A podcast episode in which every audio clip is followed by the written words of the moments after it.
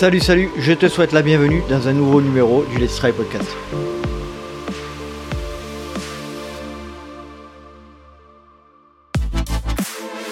Bonjour, bonsoir, toutes les trailers et tous les trailers, et même celles et ceux qui ne le sont pas d'ailleurs, bienvenue dans le LTP, le podcast 100% consacré à la pratique et à la communauté du trail running. Et oui, 100%. On parle que de trail ici, exceptionnellement, on va un peu s'égarer euh, vers de la course nature ou ou, de la course sur route, mais, euh, mais le sujet principal, c'est le trail. Et aujourd'hui, pour cet épisode un peu particulier, sous format euh, à mi-chemin entre le demande conseil et l'interview, euh, j'ai fait appel à deux personnalités, deux personnages qui sont trailers chasseurs, qui ont, qui ont ces deux passions en commun. Et pour quelle raison j'ai souhaité aborder ce sujet? Eh bien, c'est parce que l'on constate quand même malgré tout que ce sont deux communautés qui ne, qui ne se connaissent pas réellement, euh, qui se toisent, qui, qui s'observent, qui se parlent très peu. Et je pense qu'il était intéressant d'aborder le sujet euh, sous le prisme de la pratique et de la vision de ces deux personnalités qui ont cette passion en commun. Et pour parler de ce sujet, j'ai fait appel à Nicolas Martin, double vice-champion du monde de trail, et Julien Delattre, euh, qui est Patreon, qui a intervenu déjà à plusieurs reprises dans le LTP. Et nous allons aborder ce sujet sous différents aspects. Tout d'abord, nous allons parler un petit peu de leur euh, de leur historique, euh, de leur euh, culture, de ce qui les a amenés à, pratiquer cette discipline. Nous allons ensuite parler un petit peu de l'aspect général de la chasse. Que représente la chasse en France? Combien y a-t-il de, chasseurs? Comment est-elle gérée? Quelles sont, les, quelles sont les règles pour pouvoir participer à des, à des chasses? On va entrer ensuite dans l'accidentologie de la chasse. on va faire un petit peu un bilan des, accidents et de l'évolution du nombre des accidents dans cette discipline, dans cette pratique. Et puis enfin, nous allons euh, parler un petit peu plus généralement de la relation entre les trailers et les chasseurs. Et vous allez voir, c'est hyper intéressant d'avoir le point de vue de ces deux passionnés. Allez, après cette longue introduction, je te laisse profiter de cette conversation avec Nicolas Martin et Julien Delattre. Bonne écoute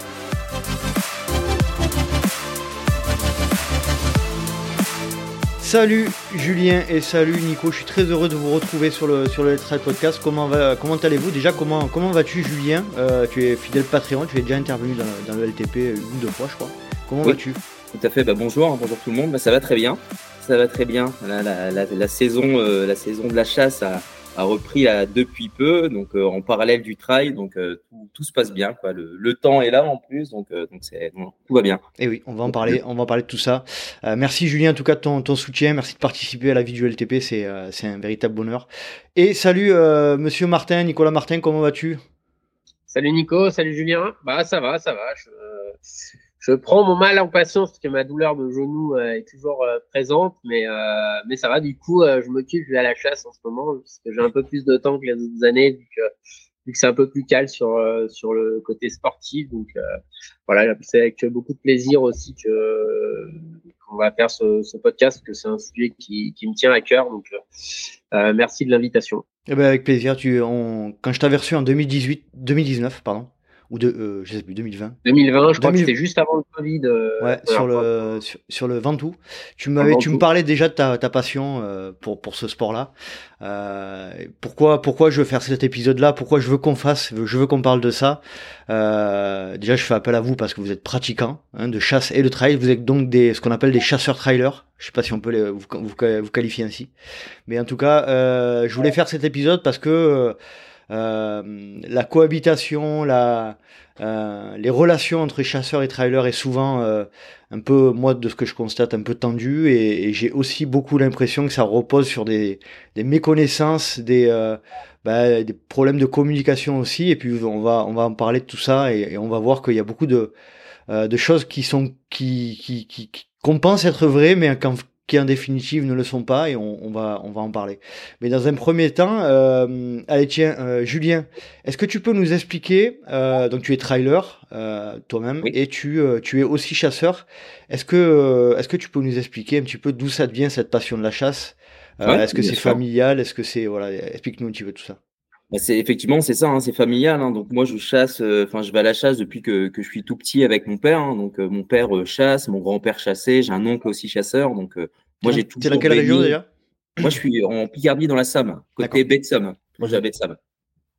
Donc, j'ai toujours, j'ai toujours vécu euh, dans la chasse comme ça. Donc, tous, tous les dimanches, euh, dimanche matin, dimanche après-midi, avec mon père, on, on allait à la chasse et moi je, portais carnière, hein, c'est l'expression. En gros, je portais le gibier qui, qui était tué ou pas hein, par, par mon père. Et donc tout ça depuis depuis le plus jeune âge.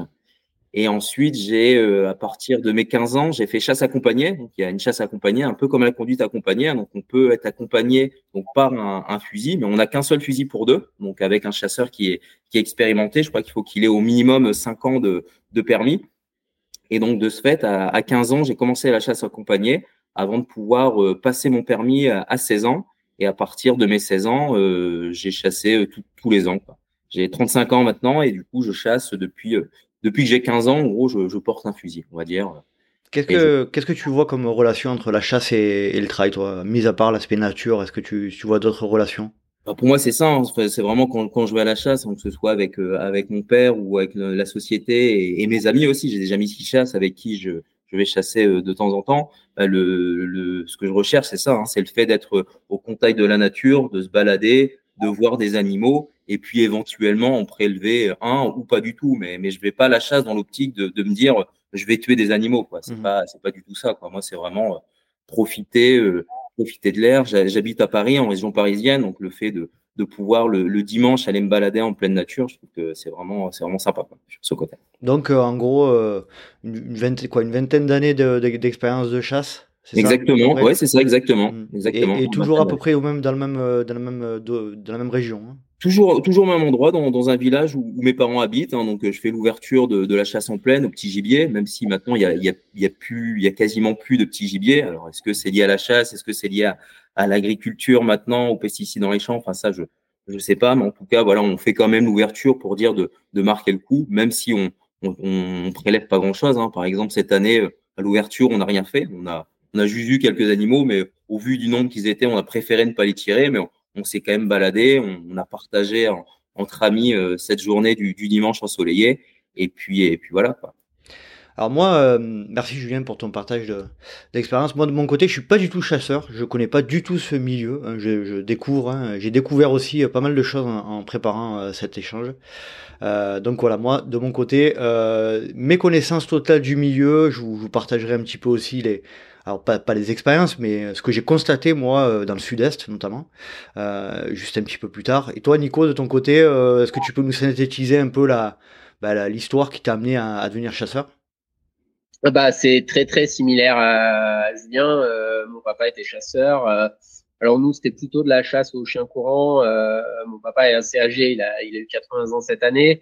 Il a des chiens depuis depuis le début des années 60, donc depuis quasiment qu'il a qu'il a la vingtaine, donc euh, il a eu des chiens tout au long de, sa vie. Euh, lui, sa passion, c'était vraiment les chiens plus que, enfin, ça faisait partie de la chasse, mais plus vraiment euh, chasser avec des chiens plus qu'aller à la chasse. Il avait pas eu de chien, je suis pas sûr qu'il aurait continué à chasser très longtemps. Donc moi, j'ai grandi là-dedans. Je commençais à y aller avec mon papa, j'avais 5-6 ans.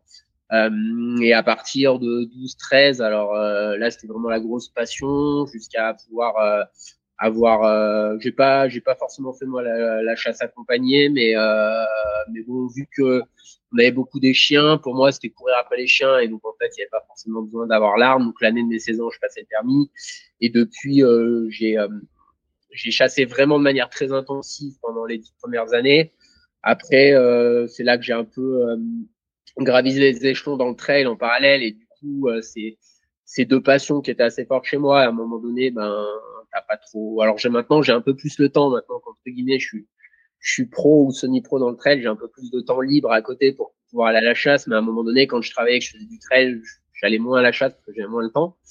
Et, euh, et, voilà, mais j'ai quand même toujours pris mon permis. Aujourd'hui, on a un peu moins de chiens parce que moi, je voulais pas reprendre une meute de chiens alors que j'avais pas le temps de m'en occuper. Donc euh, maintenant, on a, on a essentiellement une petite chienne bigle et on chasse plus le lièvre alors qu'avant on chassait plus le sanglier. Mais euh, voilà, j'étais dans une famille où mon oncle était chasseur, mes cousins sont chasseurs. Moi, j'habite vraiment dans un territoire très rural. Je pense qu'il y a aussi euh, beaucoup ça dans les territoires ruraux. Euh, la chasse, alors ça évolue un petit peu parce qu'il y a beaucoup de néo-ruraux, mais quand moi j'étais j'étais gamin, j'ai envie de dire tout le monde ne chassait pas, mais tout le monde avait des gens proches dans ses dans sa famille proche, des gens qui chassaient. Donc le rapport à la chasse était quand même assez différent et même à l'échelle d'une vingtaine d'années, moi j'ai vu quand même une évolution. On, entend souvent des, ben, le chasseur et la chasse de manière générale a une image assez parfois négative. Hein, tu l'as dit, Julien, tout à l'heure très justement dans notre société. Qu'est-ce que tu peux dire, toi, Julien, sur la, culture chasse euh, C'est quoi? C'est de la, c'est de la camaraderie avant tout? C'est, du partage? C'est. C'est ça, ouais. C'est vraiment ça. pour moi, c'est vraiment du, partage, quoi, du partage et, voilà, se retrouver et puis échanger, se balader, prendre l'air. Moi, c'est surtout ça, quoi. Prendre l'air, voir des animaux. C'est, ça avant tout pour moi la chasse, quoi. Et après, bah, si on peut prélever un animal, bah, pourquoi pas? Mais c'est vraiment moi avant tout, c'est ça. C'est vraiment le le partage, de se revoir, de discuter, de parler de plein de choses et d'autres, et, euh, et de se balader euh, dans la nature comme ça au grand air. C'est surtout ça pour moi. Il y a une vraie culture, Nico, de la, de, la, euh, de se retrouver entre chasseurs, etc., pour, pour, pour partager des moments avant, après, etc., ou ça se limite juste à, au moment de chasse? Non, globalement, c'est quand même, c'est quand même des associations où, où j'ai envie de dire très souvent la chasse est plus un, un prétexte à se retrouver plus que l'objectif en soi. Après, euh, moi, j'étais un peu plus euh, passionné de la chasse, des chiens, des chiens, et donc euh, moi, j'étais un peu plus focus chasse que, on va dire, échange avec les gens. Mais mais une fois que une fois que la, la chasse est terminée, ça se passe quand même plutôt à l'automne, donc les journées sont longues. Euh, ça dépend des, des périodes, mais souvent, euh, il y a plein de chasses différentes, on y, on y reviendra peut-être, mais il y a plusieurs phases dans, dans la chasse, et donc bah souvent c'est se, se rassembler le matin euh, un peu avant le lever du jour euh, on boit le café on papote après souvent euh, quand on chasse avec des chiens courants on va faire un tour dans la forêt où là c'est complètement une activité qui est sans armes qui est avec les chiens qui est vraiment se balader dans la dans la nature repérer les animaux comprendre le meurtre des animaux ça je moi par exemple cette partie là de la chasse je comprends pas en fait qu'on puisse aimer aimer le trail, aimer la nature et pas aimer au moins cette partie-là de la chasse. Après, prendre une arme, abattre un animal, ou prélever un animal selon le terme qu'on veut mettre derrière, ça je peux comprendre. Après, il y a une grande partie de la chasse et moi j'ai fait des études euh, où j'ai étudié euh, le, la forêt, euh, un BTS gestion forestière et où il y avait, euh, en gros, j'ai être très cartésien, mais d'un côté un peu des chasseurs et des gens qui étaient plus une sensibilité entre guillemets écologiste et tous ceux qui étaient pas trop pro chasse que j'ai emmené à la chasse euh, un week-end chez moi, ils sont revenus, ils ont dit ah mais c'était pas du tout l'image que je me faisais de la chasse parce que euh, je sais pas, tu passes 15 heures euh, dans le week-end dehors, euh, je sais pas, j'ai porté l'arme 3 heures dans le week-end quoi. Tu passes du temps tu te balades dans la forêt, tu tu cours après les chiens pour les rattraper, pour les couper, c'était c'est quand même une activité quand quand tu des chiens qui est qui est quand même au contact de la nature et moi personnellement, je vois vraiment j'ai un peu une passion d'être dehors et finalement le trail ou la chasse c'est deux versants d'une passion d'une même passion qui sont pas exactement les mêmes. Le trail c'est plus explorer plus de distance. La chasse c'est plutôt euh, trouver un plaisir dans un dans une euh, surface plus restreinte parce que il y a une notion de quête de savoir est-ce que je vais trouver quelque chose et et c'est euh, c'est ouais quand même quelque chose qui est euh, qui est assez qui est une activité pour moi de pleine nature et qui est et qui est souvent un peu dévoyé. je dis souvent, moi, que le problème, c'est pas la chasse, c'est peut-être parfois le comportement de certains chasseurs, mhm. plus que la chasse en elle-même, quoi. Il y a, il y a souvent aussi une idée qui, enfin, le, on doit souvent aussi vous poser la question, hein, messieurs, c'est euh, comment, comment, c'est un peu paradoxal de, de, de, dire qu'on aime la nature, qu'on la défend, et, et à côté de ça, qu'on puisse envisager de, tuer des animaux. Ça, c'est des, c'est des choses avec lesquelles vous êtes à l'aise? Euh, y a, de ce point de vue-là après, c'est aussi pour réguler. Quoi. On fait ça aussi mhm. pour, réguler la population de, des animaux. moi, je pense notamment, là, je suis en pleine. Il y a eu l'ouverture au, bois, donc là, je suis plus, moi, euh, je chasse plus dans, dans, le bois, dans les bois, et c'est plus pour réguler effectivement la, la, population de sangliers qui derrière fait des dégâts dans les cultures des agriculteurs. Et forcément, euh, il faut bien euh, limiter aussi cette population aussi de, de, de, gros gibier, surtout de sangliers. Mhm. Euh, on va en parler un peu plus tard de, de, cette effectivement cette régulation. Euh, Nico, est-ce que tu pourrais nous expliquer un petit peu les, les grands types de, de chasse qu'on peut trouver globalement euh, Moi, je, enfin moi, je, encore une fois, hein, je suis, je suis, je suis je euh, je découvre ce, ce monde-là. Euh, moi, j'entends souvent parler de, de battues, de voilà. Est-ce que, est-ce que tu peux nous expliquer un petit peu les différents types de chasse qu'il y a? Ouais, alors on va commencer par, on va partir du, des types de munitions qui sont utilisées, on va dire. Il y a en gros deux types de gibier. Il y a le petit gibier. Donc le petit gibier, c'est euh, le lapin, le lièvre, euh, et les oiseaux globalement. Et de l'autre côté, le grand gibier. Et le petit gibier chasse avec ce qu'on appelle des plombs. Donc souvent le, plus connu c'est le calibre 12. Donc c'est des cartouches où on tire un certain nombre de petits plombs qui sont de tailles différentes selon le gibier qu'on chasse. En gros, euh, plus le chiffre du numéro de plomb est petit, et plus le plomb est gros. Donc c'est l'opposé du, du, chiffre. Mhm. Et plus le gibier est gros, on va dire. Donc euh, on va dire, on va prendre l'exemple peut-être le plus gros du petit gibier, c'est le lièvre. Ça va chasser avec du plomb numéro 1 ou numéro 2. Et puis les plus petits oiseaux vont chasser avec des plombs qui sont 8, 9, 10. Donc ça, c'est la chasse du petit gibier. De l'autre côté, il y a la chasse du grand gibier. Donc la chasse du grand gibier, euh, elle va se faire euh, en battue. Donc ça, c'est ce qui est le plus connu. C'est globalement, on en reparlera après sur les accidents, c'est souvent ce qui est le plus accidentogène. Et puis après, il y a la chasse euh, dite à l'approche. Donc à l'approche, ça consiste à, à se promener, on va dire, dans la forêt pour essayer de voir des animaux. Alors souvent, ça se fait plutôt aux heures un peu crépusculaires, euh, pour que c'est là que les animaux sont le plus actifs. Et après, il y a une autre chasse, alors qui est un peu similaire, qui s'appelle la chasse d'affût. Ça, c'est plutôt on se poste à un endroit et on attend que les animaux sortent. Alors que dans la battue, euh, on chasse à plus de monde, alors que les deux autres chasses se pratiquer plutôt de manière individuelle ou à quelques chasseurs. La battue, c'est euh, en gros, euh, on essaye de faire déplacer les animaux, donc soit avec des rabatteurs qui, sont euh, des, euh, des humains qui n'ont pas forcément d'armes et qui passent, enfin, la battue, ça, on, encercle entre guillemets une traque, une traque, ça s'appelle. Et là, donc, soit il y a des rabatteurs, soit il y a des rabatteurs et des chiens.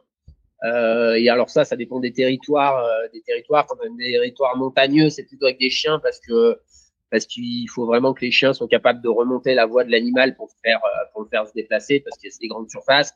Quand on est sur des chasses un peu plus, peut-être le cas où est Julien, un peu plus euh, restreinte, bah on encercle tout, toute l'enceinte et puis on fait on se balade dans la traque, on fait du bruit et les animaux vont, vont bouger et puis peuvent aussi être déplacés par, par les chiens. Donc ça, c'est les grands types de chasse. Et la chasse euh, au, euh, au, petit gibier, donc il y a de la chasse, Julien connaîtra un petit peu plus. Moi, c'est pas un truc que je connais beaucoup, mais il y a la chasse au gibier d'eau, à la hutte, tout ça. Et puis les autres chasses, c'est plutôt des chiens euh, avec ce qu'on appelle un chien d'arrêt. Le chien d'arrêt, c'est euh, les races qui sont un peu connues, qui sont peut-être connues un peu par les gens, c'est les épagnols bretons, les setters, euh, qui où le chien, on chasse, on se déplace et puis le chien il chasse, euh, il chasse et trouve l'odeur de de l'animal et ça s'appelle un chien d'arrêt parce que quand il sent l'odeur de l'animal, bah, il se met à l'arrêt, il se fige et en principe c'est que le, gibier est, juste devant à ce moment-là et c'est en principe quand il décolle dans le cas d'un oiseau que qu'on va pouvoir euh, tirer si c'est un gibier qu'on a, le droit de chasser.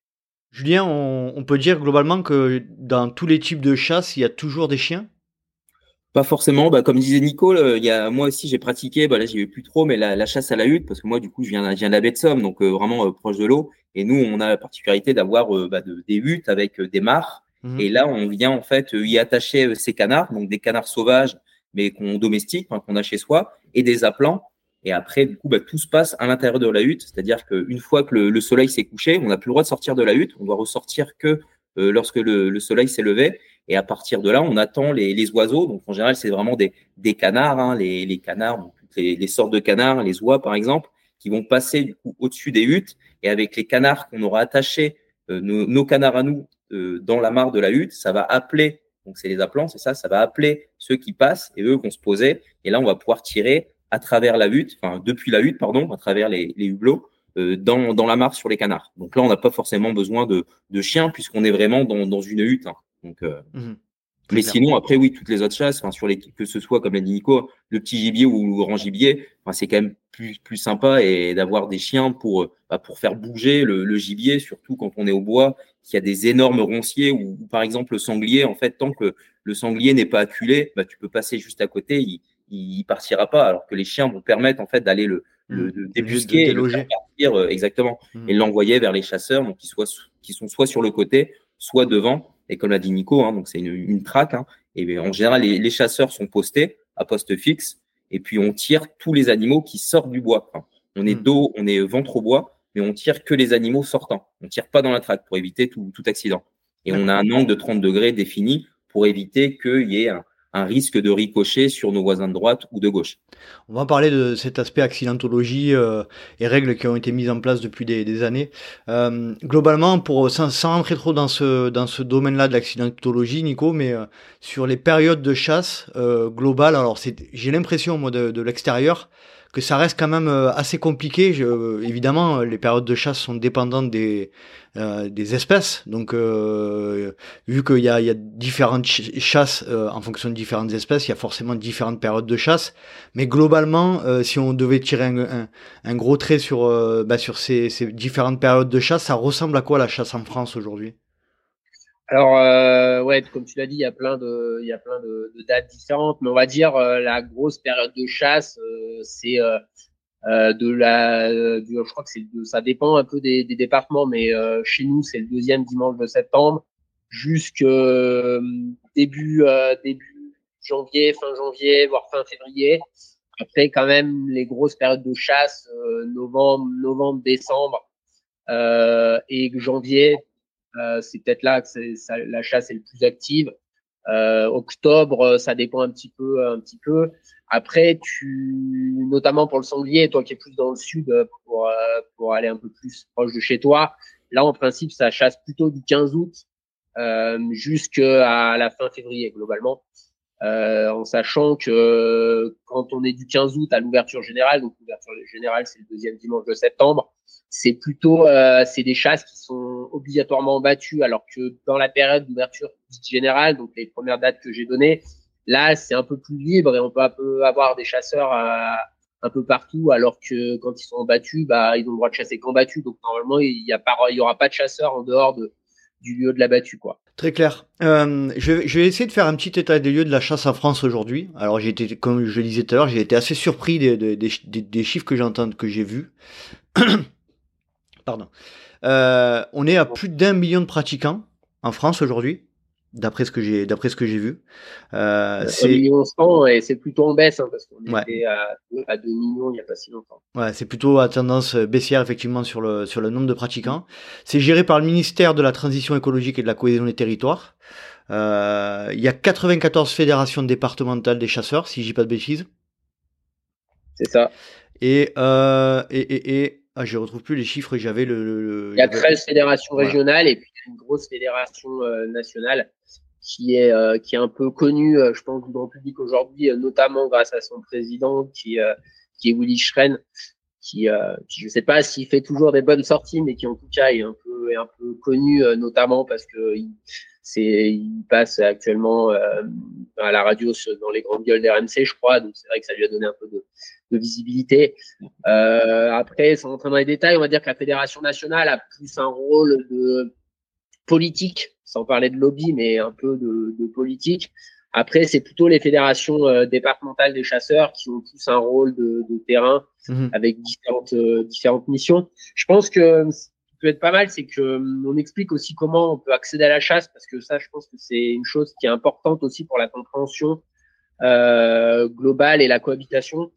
Euh, Effectivement. En, fait, mm. en fait, quand tu donc si tu n'es pas chasseur et que tu veux euh, devenir chasseur, euh, faut passer un permis de chasse qui se décompose de, de deux épreuves. Donc il y a une partie théorique euh, où alors si je ne l'ai pas révisé récemment, mais je crois qu'à l'époque c'était 21 questions euh, et il faut avoir au moins 16 euh, pour, pour avoir cette partie théorique. C'est des, des questions théoriques sur quoi, de manière un peu générale? Sur la réglementation de la chasse, la sécurité, la connaissance des espèces, la manipulation des armes un petit peu. Mhm.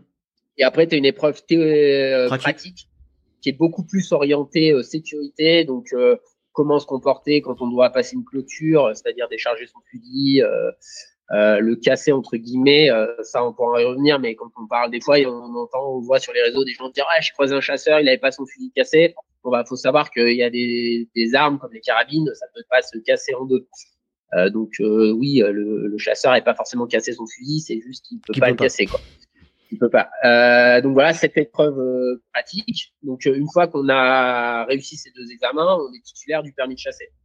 Quand tu as le permis de chasser, euh, tu entre guillemets rien le droit de faire pour le moment. Chaque année, tu dois prendre ce qu'on appelle une validation qui euh, qui est alors sans rentrer dans les détails, mais qui est soit départementale, soit nationale aujourd'hui, la partie nationale, vous en avez peut-être entendu parler il y a 3-4 ans quand on a dit le président Macron a fait un cadeau aux chasseurs, il a baissé le prix du permis, bah, il avait baissé le coût de cette validation nationale. Euh, ces validations-là, en gros, elles vont définir où tu peux potentiellement, je dis bien potentiellement chasser. C'est-à-dire qu'une fois que tu as payé ça, donc ça, globalement, c'est des taxes qui permettent d'alimenter, euh, en partie, c'est des taxes qui vont à l'État, et puis après, les, les fédérations euh, départementales des chasseurs. Une fois que tu as ça, tu toujours pas le droit de chasser, parce que la chasse, elle est après réduite à certains territoires, alors qui, le, droit de chasse, il est attaché au droit de propriété en France, euh, alors pas toujours, euh, c'est pas le cas partout euh, comme ça, parce qu'il y a, la loi, euh, les gens peut-être déjà entendu parler de la loi Verdet, qui a des lois qui étaient, plutôt favorables à la chasse, on va dire, qui a créé les ACCA. Je sais pas si, si vous avez déjà entendu ce terme. Je crois pas qu'il y en ait trop dans le dans le nord euh, où, est, Julien, mais dans la moitié sud de la France, il y en a pas mal. Il y a des départements où il y a une obligation de d'être sous forme d'ACCA, donc c'est Association communale de chasse agréée. Donc en gros, dans ce cas-là, tous les territoires de la commune euh, appartiennent à la CCA et tous les gens qui étaient historiquement euh, propriétaires de terrain ont perdu entre guillemets leur droit de chasse sur ce terrain et en contrepartie ont eu le droit de chasser sur tous les terrains de la commune. Euh, donc, tu as, des, as ces différents territoires. Donc, il y a les ACCA, il y a des euh, chasse Julien, je pense que c'est plutôt des groupements de propriétaires ouais, privés, euh, privés qui se regroupent et vu qu'ils ont chacun leur droit de chasse, bah, ils se regroupent pour chasser. Et donc, on a uniquement le droit de chasser où on a euh, un droit de chasse. Donc, soit alors dans les dans les ACCA, on a le droit si on est résident de la commune, si on est propriétaire de terrain sur la commune. Puis, euh, vu que c'était pour favoriser l'accès à la chasse, il y a aussi euh, des sociétaires dits extérieurs, donc des gens qui rentrent pas dans les deux catégories, et notamment par exemple des gens qui habitent en ville et qui, euh, qui peuvent avoir accès à un territoire. Et donc là, bah, on va payer une cotisation à cette association avant de pouvoir chasser. Donc il y a quand même toutes ces étapes avant de pouvoir chasser. Mmh. Et le corollaire de tout ça, c'est que quand tu es chasseur, ben, tu te lèves pas le matin et tu prends ton fusil comme un trailer, mais ses baskets et tu vas chasser où tu veux. Euh, ça, c'est important de le comprendre parce que euh, quand tu es trailer, euh, s'il y a une, battue, tu peux aller ailleurs. Le chasseur, lui, il doit chasser son territoire, il peut pas aller chasser deux kilomètres à côté chez le voisin. Quoi. Ça, c'est assez intéressant quand même de connaître ça aussi pour, pour se rendre compte qu'il y a, il y a quand même des vraies restrictions dans la chasse, ça se pratique pas de manière complètement libre, loin de là. Quoi. Donc en gros, si je comprends bien, on passe un permis qui est national, le permis de chasse, mais euh, qui ne donne pas forcément le droit de, de, de chasser sur tout le territoire et euh, on doit rentrer euh, dans, dans, des sociétés ou dans des associations qui nous permettent de le faire. C'est ça, Julien? valider ton, mmh. valider ton permis de chasse chaque année aussi. En plus, ah, ouais, c'est ça. Ouais. C'est pas comme le permis de voiture où tu l'as une fois et tu peux conduire toute ta vie. Là, le permis de chasse, tous les ans, tu dois repayer une cotisation tous les ans. Et si tu payes pas, t'as pas le droit de chasser, t'as pas la validation. Et c'est ces associations et ces regroupements de propriétaires qui, qui, ah, qui valident?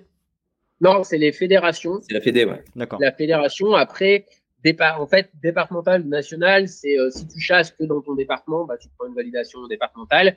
Si par exemple, bah, tu chasses, euh, moi c'est le cas, je chasse en Isère, je chasse euh, un peu dans la Drôme, et puis parfois je vais chez des copains en Savoie ou dans l'Ain, et ben là tu vas prendre une validation euh, nationale pour pouvoir, euh, pouvoir aller chasser sur ces autres territoires. Et mais pour après pour aller chasser sur d'autres territoires, faut qu'on euh, on, peut t'inviter. Par exemple, Julien pourrait dire ah bah tiens tu veux venir chasser chez moi, je t'invite. Euh, si j'ai que la validation départementale de l'Isère, j'aurais pas le droit, donc je peux faire une validation temporaire de trois jours, ça existe. Mais euh, par contre, si tu une validation nationale, tu pourras aller chasser n'importe où sur le territoire français si on t'invite, sur un territoire de chasse. Mais tu te lèves pas le matin en disant tiens si j'allais chasser, euh, je sais pas, dans le massif central, quoi. Euh, tu vois, je suis allé récemment euh, pour faire une inauguration d'un univers trail en Charente. Et eh ben le dimanche matin, je peux mettre mes baskets aller courir. Je peux pas dire tiens, j'ai fait mon fusil de chasse, tiens, je vais aller chasser euh, euh sur le territoire qui est à côté euh, d'où j'étais librement. Ça, ça marche pas comme ça, quoi. D'accord. Très clair. Tu, vois, tu voulais euh, rajouter quelque chose, Julien, je crois? Non, non, mais c'est exactement ce qu'a dit Nico, hein, c'est ça. Hein. Et après, effectivement, tu dois euh, prendre des actions si jamais tu veux participer à des chasses euh, privé ou autre, bah, tu dois payer une action pour avoir le, droit de chasser au sein d'une société. Ou sinon, si tu as tes propres terres, tu peux effectivement chasser dessus, euh, si c'est soumis à plan de chasse, bien évidemment.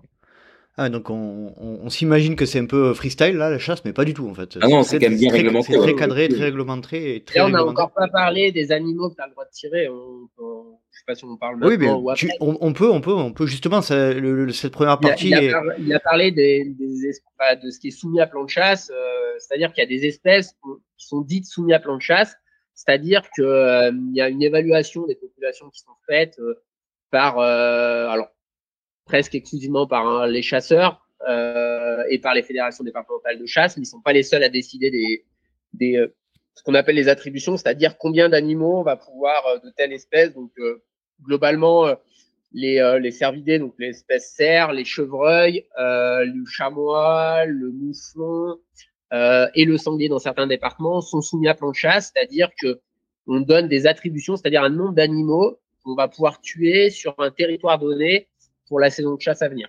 Par personne ou par, euh, par association euh, Alors, c'est plutôt par territoire de chasse. Par territoire. Euh, par territoire de chasse. Après, au sein du territoire, chacun organise la chasse comme il veut. Il peut distribuer.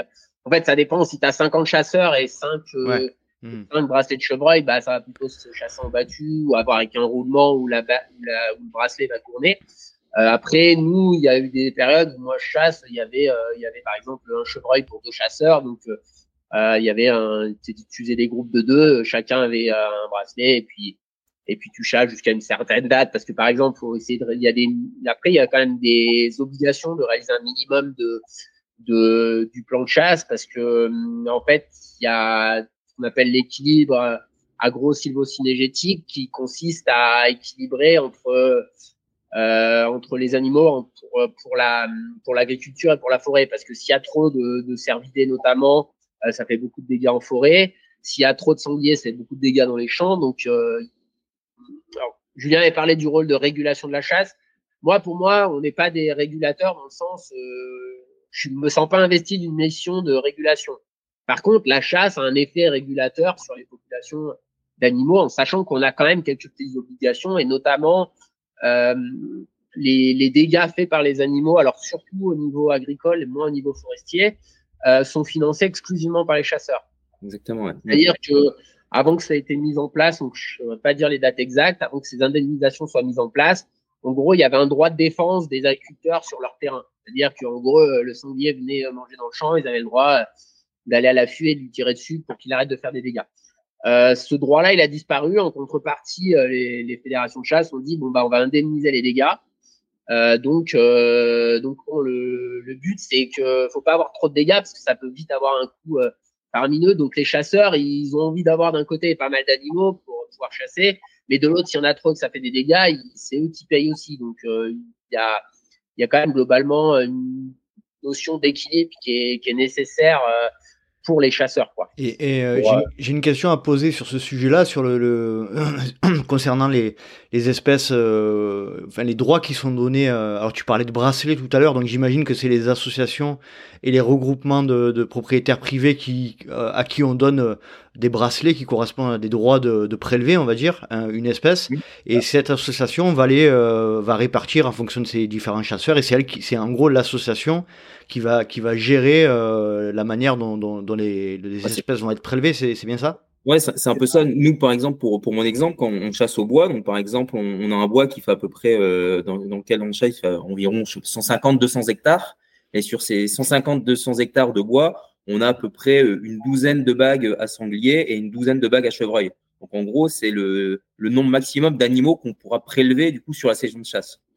Après, on les fait ou on les fait pas, ça, voilà, c'est libre à nous. Mais en gros, on pourra pas aller au-dessus de, de ce nombre. Et, comment c'est contrôlé avec cette bague? C'est-à-dire que y a dès, que tu as tué un animal, dès que tu as mmh. prélevé un animal, tu viens mettre la bague. C'est vraiment une, une, sorte de bague que tu mmh. mets à, sa part et c'est clipsé. Et là, si tu as un contrôle de, de la Fédé, de l'Office national de la chasse ou autre, elle, elle, est en droit de te demander les animaux que tu as prélevés et tu dois avoir sur chacun des animaux que tu as prélevés cette bague en question. Donc, si tu ne l'as pas, là, c'est sanction financière, amende, tu peux perdre ton permis de chasse. Donc, il y a des contrôles réguliers de. C'est quel office qui, qui fait ces contrôles-là? L'Office national de la chasse, euh, l'ONC. c'est l'OFB maintenant, l'Office français de la biodiversité, qui a été un regroupement de, de l'ONCFS, qui a été longtemps euh, l'organisme responsable de, de, la gestion de, de, la police de la chasse, plus euh, l'ONEMA, qui était la police de l'eau, plus euh, il y avait l'Agence française de la biodiversité. Aujourd'hui, ils sont tous regroupés sous l'OFB. puis ça peut aussi regrouper les gardes des parcs nationaux. et donc, et donc contrôlent, parce que alors le bracelet, ça peut être une espèce et dire c'est indifférencié dans l'espèce, ou principalement sur l'espèce cerf, on va avoir par exemple un cerf mâle, donc ceux qu'on les renvoie, euh, les cerfs euh, femelles, donc euh, les, les biches, Qui, sont dans, après leur deuxième année. Puis souvent, il y a, y a quand même aussi dans la plupart des espèces les jeunes, parce que globalement, les prélèvements, on va dire, quand on veut une population relativement stable, on, on prélève un peu dans chaque catégorie de d'âge. et quand on veut réduire, ben, on va par exemple plus tuer d'adultes. Euh, et si on veut plutôt accroître, on va plutôt tuer euh, plus de jeunes pour que les, ceux qui sont en âge de se reproduire soient mmh. préservés. Donc ça, après, c'est ça, c'est des politiques qui dépendent de, des dynamiques de population. Et, ça, je te euh, coupe, Nico, mais c'est ces chiffres, ces statistiques là, un peu, ces ces objectifs, ces ces ces quotas, ces quotas qui sont demandés aux, chasseurs, c'est qui qui les détermine? C'est c'est le ministère, c'est qui? Alors aujourd'hui, c'est c'est récent, ça m'a fait un an ou deux. C'est de la responsabilité des fédérations départementales de la chasse mais euh, il y a des discussions qui, euh, qui ont lieu avant, euh, notamment au, au, CDCFS, qui est le comité départemental de la chasse et de la faune sauvage, où il y a déjà des associations environnementalistes.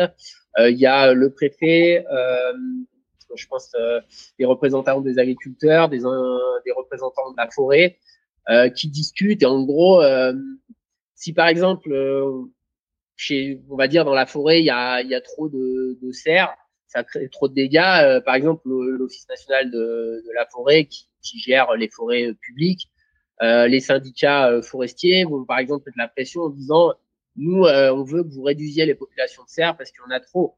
Et là, euh, ils peuvent quand même pas faire non plus ce qu'ils veulent la fédération parce que quand il y a des explosions de population, il y a d'autres manières de, réguler, de réguler, notamment ce qu'on appelle des des, des, soit des battues administratives, soit des tirs euh, qui sont effectués la nuit, euh, notamment ça par les lieutenants de louveterie qui sont euh, qui sont des par, par les quoi pardon Nico on n'a pas entendu? Les lieutenants de louveterie qui sont des des personnes bénévoles qui sont ont un pouvoir on va dire un peu de, de police qui sont pour pour venir faire justement ces tirs quand il y a besoin.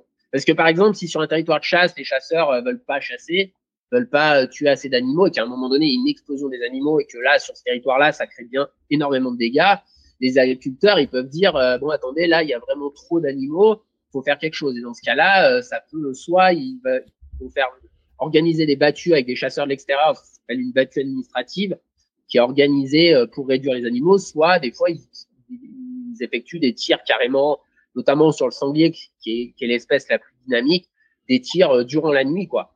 Et, mmh. euh, et euh, donc ils se promènent avec euh, avec des phares et puis ils tirent les, les, animaux de nuit et et puis ils les mettent à la ils les mettent à l'écarissage quoi. Parce que il, me semble, il me semble qu'hormis ces périodes-là dont tu parles, les, la chasse de nuit c'est considéré comme du braconnage, hein, c'est interdit. Ouais, c'est interdit, c'est toléré une heure avant et une heure après le coucher du soleil. Et puis, je crois que c'est peut-être deux heures pour la chasse dans les dans les huttes, il me semble, il y a, où il y a peut-être des tolérances un peu différentes. Mais globalement, oui, la chasse de nuit est, est interdite. Hmm.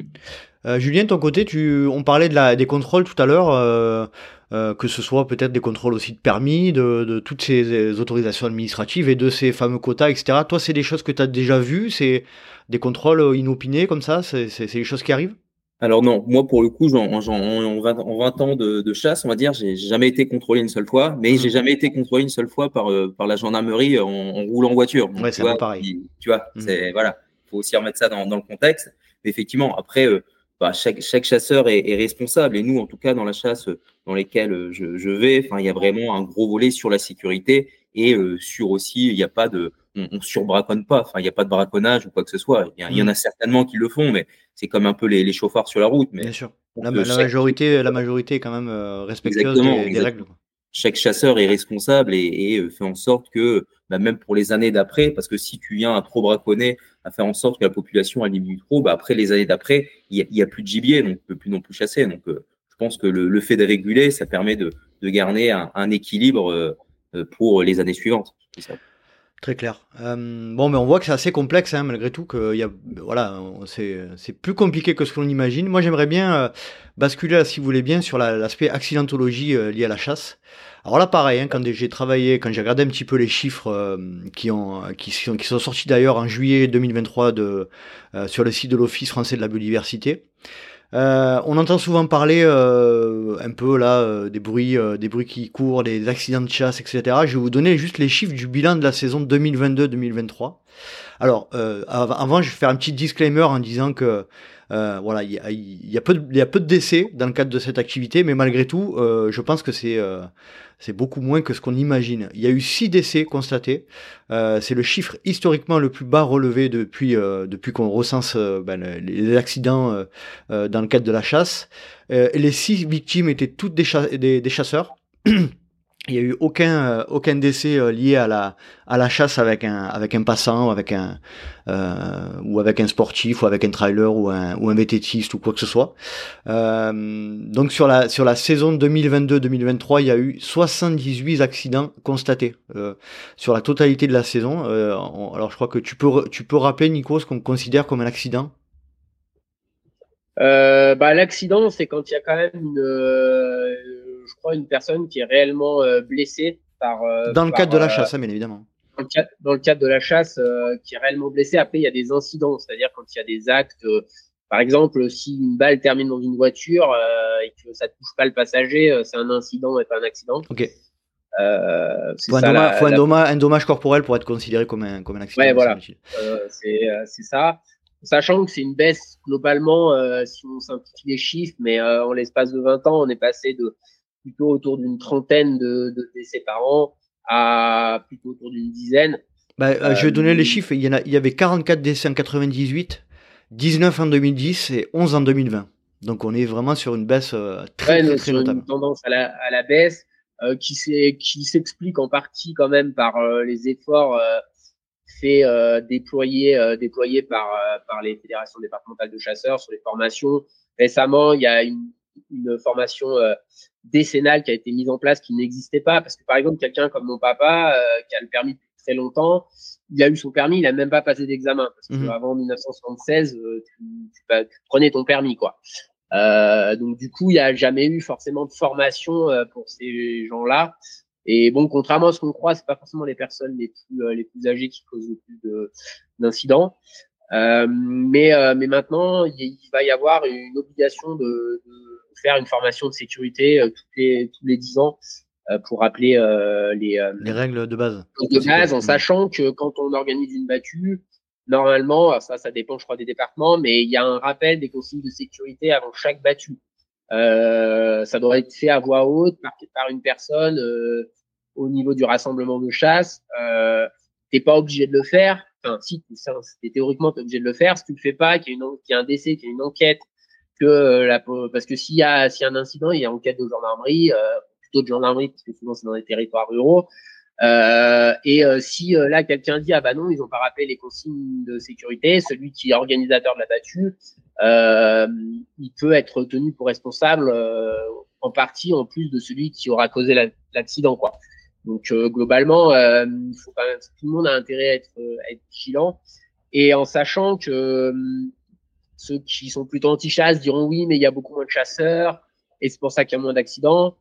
Euh, c'est vrai qu'il y a moins de chasseurs. Par contre, les prélèvements, ils ont été augmentés de 50% des grands animaux. Et ce que je disais tout à l'heure, c'est que les battus, c'est ce qui est vraiment le plus accidentogène. Mmh. Euh, plus 50% sur les tableaux de chasse. Aujourd'hui, il y a à peu près 1,5 euh, million de, de, grands animaux qui sont tués en, en France. Euh, J'ai plus les chiffres exacts, mais en moyenne, je dirais que c'est au moins 5 balles tiré pour euh, un animal prélevé. Donc ça fait euh, 5 à 7 millions de, de, balles qui sont tirées chaque année. Ça fait quand même un risque. Tu vois, quand les gens t'entendent dire ah je vais pas dehors parce qu'il y a un risque, il est quand même si tu prends, euh, si tu sors de la peur un peu inconsciente, mmh. euh, il y a ça que tu dis voilà il y a tant de balles tirées, il y a tant de décès, c'est un risque qui est extrêmement faible. Et moi je prends souvent l'exemple en tant que pratiquant de sport j'ai beaucoup moins peur à la chasse que sur mon vélo de route, sur une route en train de faire du vélo, quoi. Par rapport aux voitures. Je pense qu'il n'y a pas photo. En, en, termes de. Entendu, si, on... entendu une balle siffler à côté de moi. J'ai des voitures qui me sont passées à moins de 50 cm. J'en ai vu quelques-unes depuis que je fais du vélo. Je pense qu'au niveau accidentologie, effectivement, il n'y a pas photo. Hein. Euh, les, accidents liés à, la circulation sur la route sont bien, bien au-dessus. Euh, c'est clair et net. Euh, donc on voit effectivement une, une, une baisse continue. Alors effectivement. Est-ce que c'est lié à, la baisse du nombre de chasseurs ou est-ce que c'est lié Je pense qu'il y, a effectivement des deux, hein, clairement. Euh, il y a eu Pourtant, il y a plus, plus de fréquentation. Moi, je pense que tu as l'explosion du trail notamment. Mm. Euh, moi, mon point de vue, il y a beaucoup plus de gens dans la nature euh, aujourd'hui qu'il y a 20 ans. Et donc, il y a beaucoup plus de risques potentiels, notamment pour les non-chasseurs. Je ne vais pas dire que c'est tant pis quand un chasseur est, blessé, mais disons que quand tu vas à la chasse, tu acceptes. Il y, a un risque inhérent à la pratique.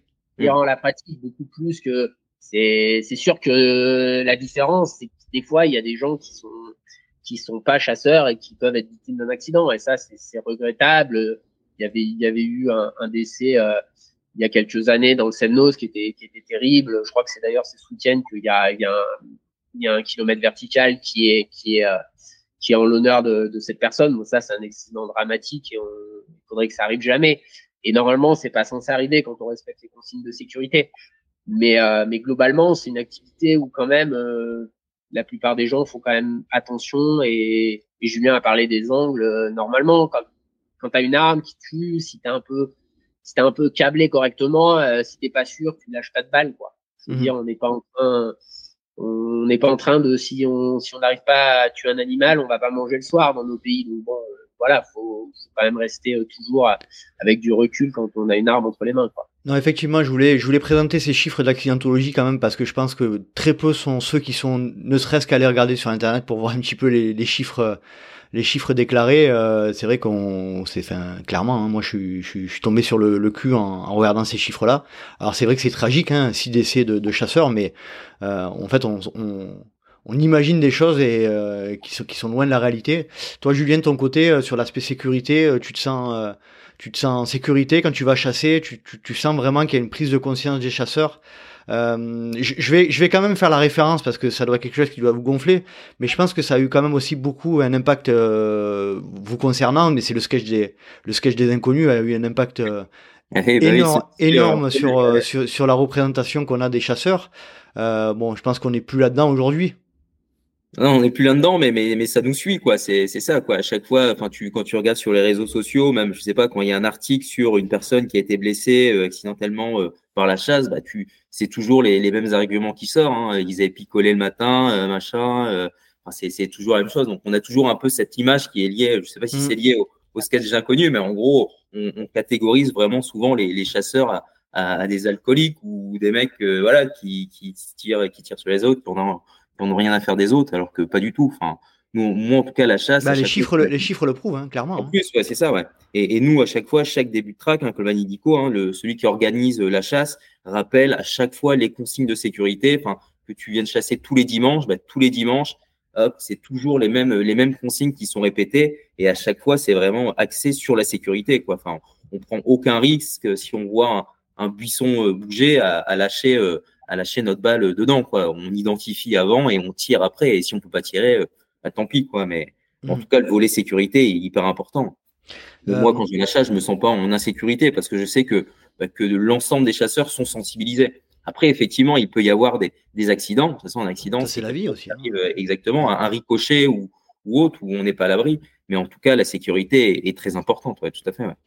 Euh, D'ailleurs, sur le sujet, euh, Nico, sur le sujet de la responsabilité des, euh, liés, à, la chasse de manière générale, il y a des responsables euh, euh, désignés sur chaque, journée de chasse ou c'est uniquement dans le cadre des battues qu'il y, a des, responsables? Alors ça, ça, va dépendre de, comment organiser la chasse. moi, je connais plus le, cas des ACCA. Dans les ACCA, c'est le président de l'association qui est quand même en, grande partie responsable. Et, après, globalement, euh, les responsabilités elles vont quand même être, euh, être avant tout euh, de celui qui cause l'accident, mhm. bien sûr. Après, s'il y a des manquements manifestes à la sécurité dans l'organisation, par exemple, de, de la battue, Là, là, il y a plus de personnes qui peuvent être inquiétées, notamment celui qui est responsable de la battue. Alors, ça peut être le président ou d'autres personnes, mais le président, lui, il a quand même la responsabilité de base. Après, il va déléguer pour l'organisation, mais bon, s'il y a des vrais soucis, s'il y a des vrais manquements, euh, c'est la personne qui, qui, est président de l'association qui, qui, est responsable, plus la personne qui va pas avoir respecté, euh, respecté les consignes. Après, il y a des accidents qui sont, je vais dire entre guillemets acceptables dans le sens, Julien en a parlé, c'est le ricochet parce que euh, tu peux très bien respecter la consigne, t'as pas de chance, la balle elle tape sur un caillou, ça, ça prend, ça prend un angle et là il y a une personne qui passe à ce moment-là dans le mauvais angle et elle prend un ricochet. Bon bah ça, euh, à part euh, à part interdire à d'autres personnes d'être dans la forêt au moment où il y a de la chasse, t'as pas t'as pas de levier là-dessus. Par contre, les tirs directs, euh, notamment, eh ben je tire parce que j'ai vu bouger un buisson, j'ai pas identifié ce qu'il y a ce qu'il y avait. Moi, je pense qu'aujourd'hui, on n'est pas assez, euh, on n'est pas assez sévère quand il y a des gens qui font ça. Parce mmh. que là, c'est un homicide involontaire, euh, s'il y a un décès, et ça, c'est inacceptable. C'est dans, t'as une arme, ça peut tuer. Euh, s'il y a un doute, il n'y a pas de doute, tu tires pas quoi. Il n'y a pas, il y a pas, il a pas à tortiller quoi. Ce, qui, ce que tu viens de dire là par rapport au ricochet, c'est pas quelque chose qui est va, qui va rassurer les, les gens de manière générale hein, sur le. Ouais, mais c'est ça peut arriver, mais c'est globalement, c'est euh, c'est quand même des cas assez rares. Euh, après, il y a, y a la cohabitation, ça on va en parler, euh, mm. sur qu'est-ce qu'on peut faire pour, pour la cohabitation. On en après, ouais. Mm. On va pas se mentir, euh, si tu vas dans certaines chasses où ils chassent deux, trois fois par an, où il y a des dizaines de chasseurs et où ça mitraille dans tous les sens, euh, moi, j'irai pas me promener dans la forêt à ce moment-là. Mais comme je vais pas faire du vélo un samedi de départ en vacances sur la sur la route, y a un axe nord-sud pour aller en vacances chez moi, tu vois. C'est euh, c'est un peu du, du, bon sens, quoi. Sens, euh, pourtant, j'aurais le droit d'aller avec mon vélo sur la route où il y a des centaines de voitures qui passent. Euh, non, je tiens ma vie, je vais pas sur, euh, je vais pas sur la route. Et, c'est pas parce qu'il y a plein de monde qui, que les gens sont censés me rentrer dedans, tu vois. Mais c'est, après, euh, après il faut, il faut faire preuve de, bon sens. Et, euh, et quand il y a des battues avec énormément de tirs, c'est souvent des endroits où il y a quand même pas beaucoup de battues dans la saison. Et là, on n'est même pas rentré dans le cadre de souvent ça se passe quand même sur des terrains privés. Et euh, les gens qui sont sur ces terrains privés, c'est les propriétaires de ces terrains, en tout cas les gens qui louent ces terrains. Et je sais pas s'il y a des gens qui ont plus le droit d'être là, mais ceux qui payent et à qui appartiennent les terrains, si on doit arbitrer entre l'un et les autres, c'est quand même celui qui est chez lui qui est un peu prioritaire. Ça me semble ça me semble la logique. Et moi, là, on en parlera après, mais moi, ma position de chasse, de trailer, là, elle est aussi d'avertir les trailers, de dire attention, euh, notre sport, ça se déroule euh, sur des terrains privés. Si vous voulez souvent chez les gens, quoi. Ah, souvent chez les gens. Donc, si vous voulez que ça continue à fonctionner comme ça, faut peut-être aussi euh, accepter que les gens puissent avoir d'autres centres d'intérêt que les nôtres. Hmm, d'accord. On va, on, on, va y revenir sur cette histoire de cohabitation.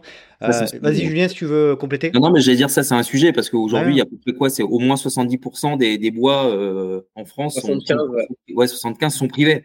Donc, euh, si demain, euh, une personne va, va, courir dans un bois et, et il s'est pas renseigné parce que c'est pas une, une, forêt domaniale ou autre, bah là, effectivement, euh, il est, euh, il, il, se met en risque aussi tout seul parce que voilà, il est privé où potentiellement il y a une chasse. Euh. J'ai envie de dire de manière un peu cynique, euh, ceux qui ont le plus à y perdre, c'est les trailers. Hein.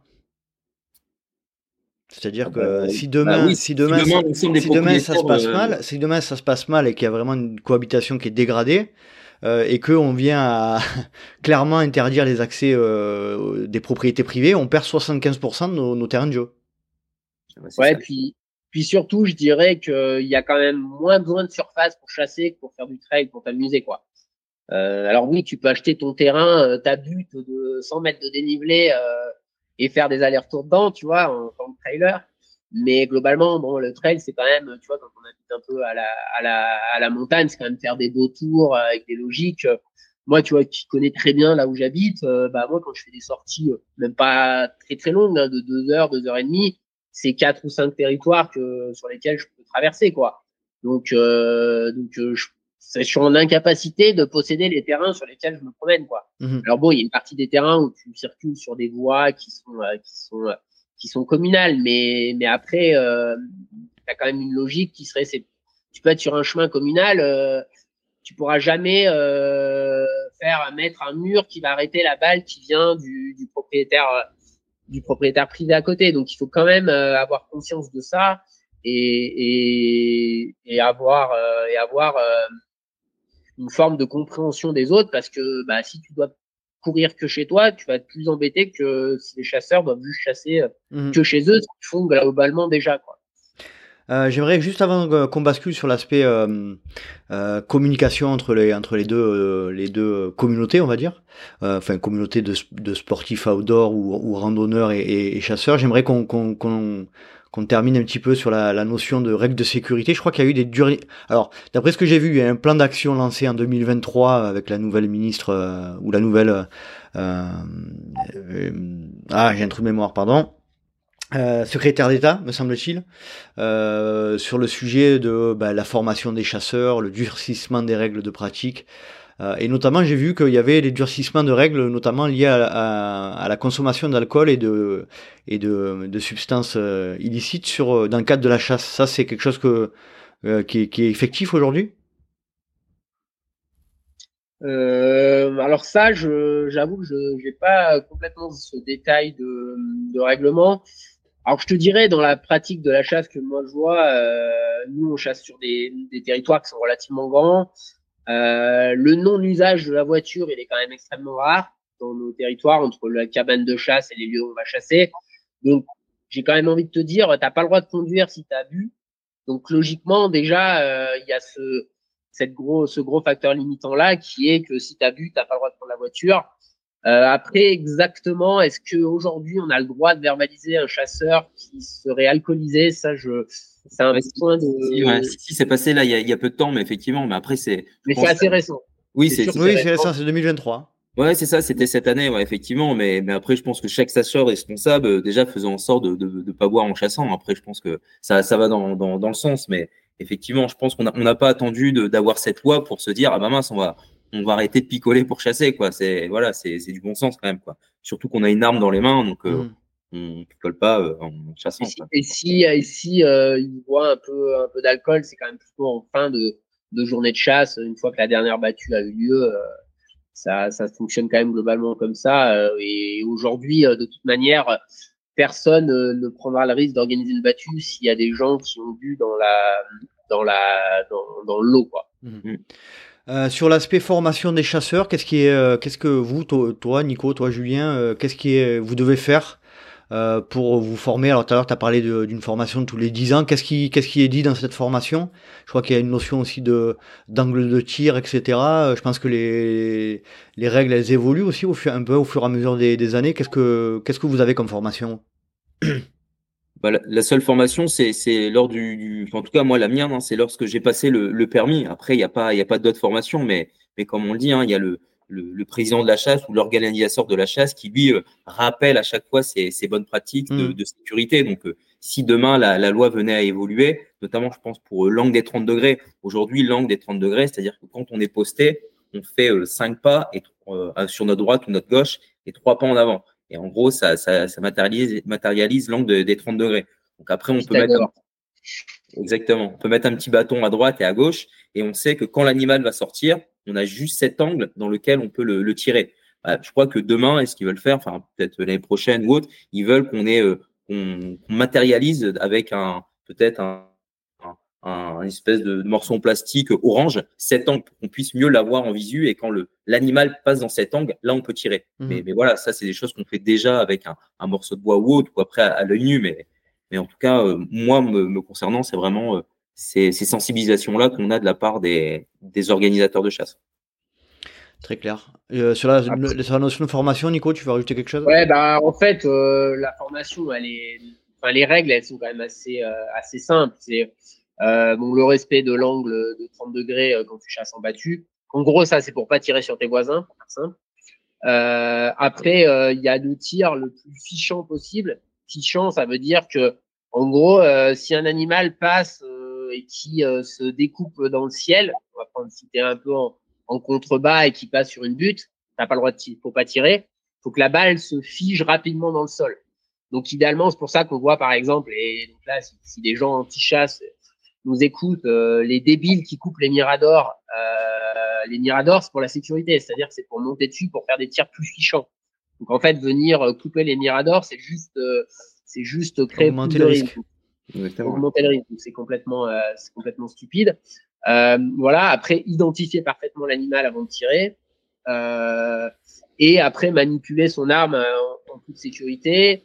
Euh, et notamment dans les battues, il y a une chose qui est fondamentale, c'est que faut pas quitter son poste, donc l'endroit où on est, parce qu'on est disposé. En fait, il y a une partie de gens qui sont dans la traque, qui ont les chiens par exemple, qui eux peuvent bouger. Tous les autres doivent être fixes tant que la battue est pas, est pas la fin de battue est pas, est pas signifiée. Alors avant, c'était avec des trompes de chasse. Maintenant, euh, il y a un peu plus de technologie qui est autorisée, euh, notamment euh, les talkie-walkie qui étaient interdits ont été autorisés il y a, il y a quelques années. Donc en gros, les gens ne doivent pas se déplacer tant que la, battue n'est pas terminée. Euh, et de cette manière-là, euh, ça limite quand même grandement le risque. Euh, faut pas se déplacer avec une arme qui est chargée.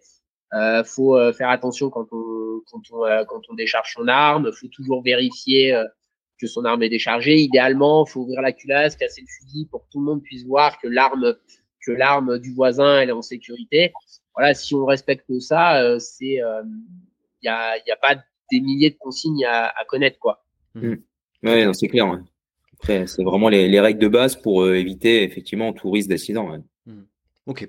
Allez, on va passer à la dernière partie, euh, la, la, communication et la relation entre les, euh, les différentes euh, communautés, hein, on va dire, on va les appeler comme ça. Euh, déjà, dans un premier temps, ce qu'on ce qu'on reproche souvent à la chasse, euh, je sais pas, vous pouvez partager votre avis. Hein, euh, Peut-être que aussi c'est c'est de la méconnaissance de ma part, de ce que j'entends aussi, c'est que on sait pas trop, on n'arrive pas trop à savoir nous en tant que non chasseurs où c'est que ça se passe. En gros, tout à l'heure, Nico, tu parlais de, tu disais moi je vais pas prendre mon vélo pour aller sur la route euh, sur un axe bien reconnu euh, pour aller me faire écraser, on est d'accord. Mais euh, le problème, ce que je trouve qui est un peu compliqué avec la chasse, c'est que on, a du mal nous en tant que non chasseurs à trouver les informations. Alors peut-être que je regarde pas et on regarde pas au bon endroit, mais sur les lieux de chasse et sur les sur les c'est problème pour moi un, problème de communication.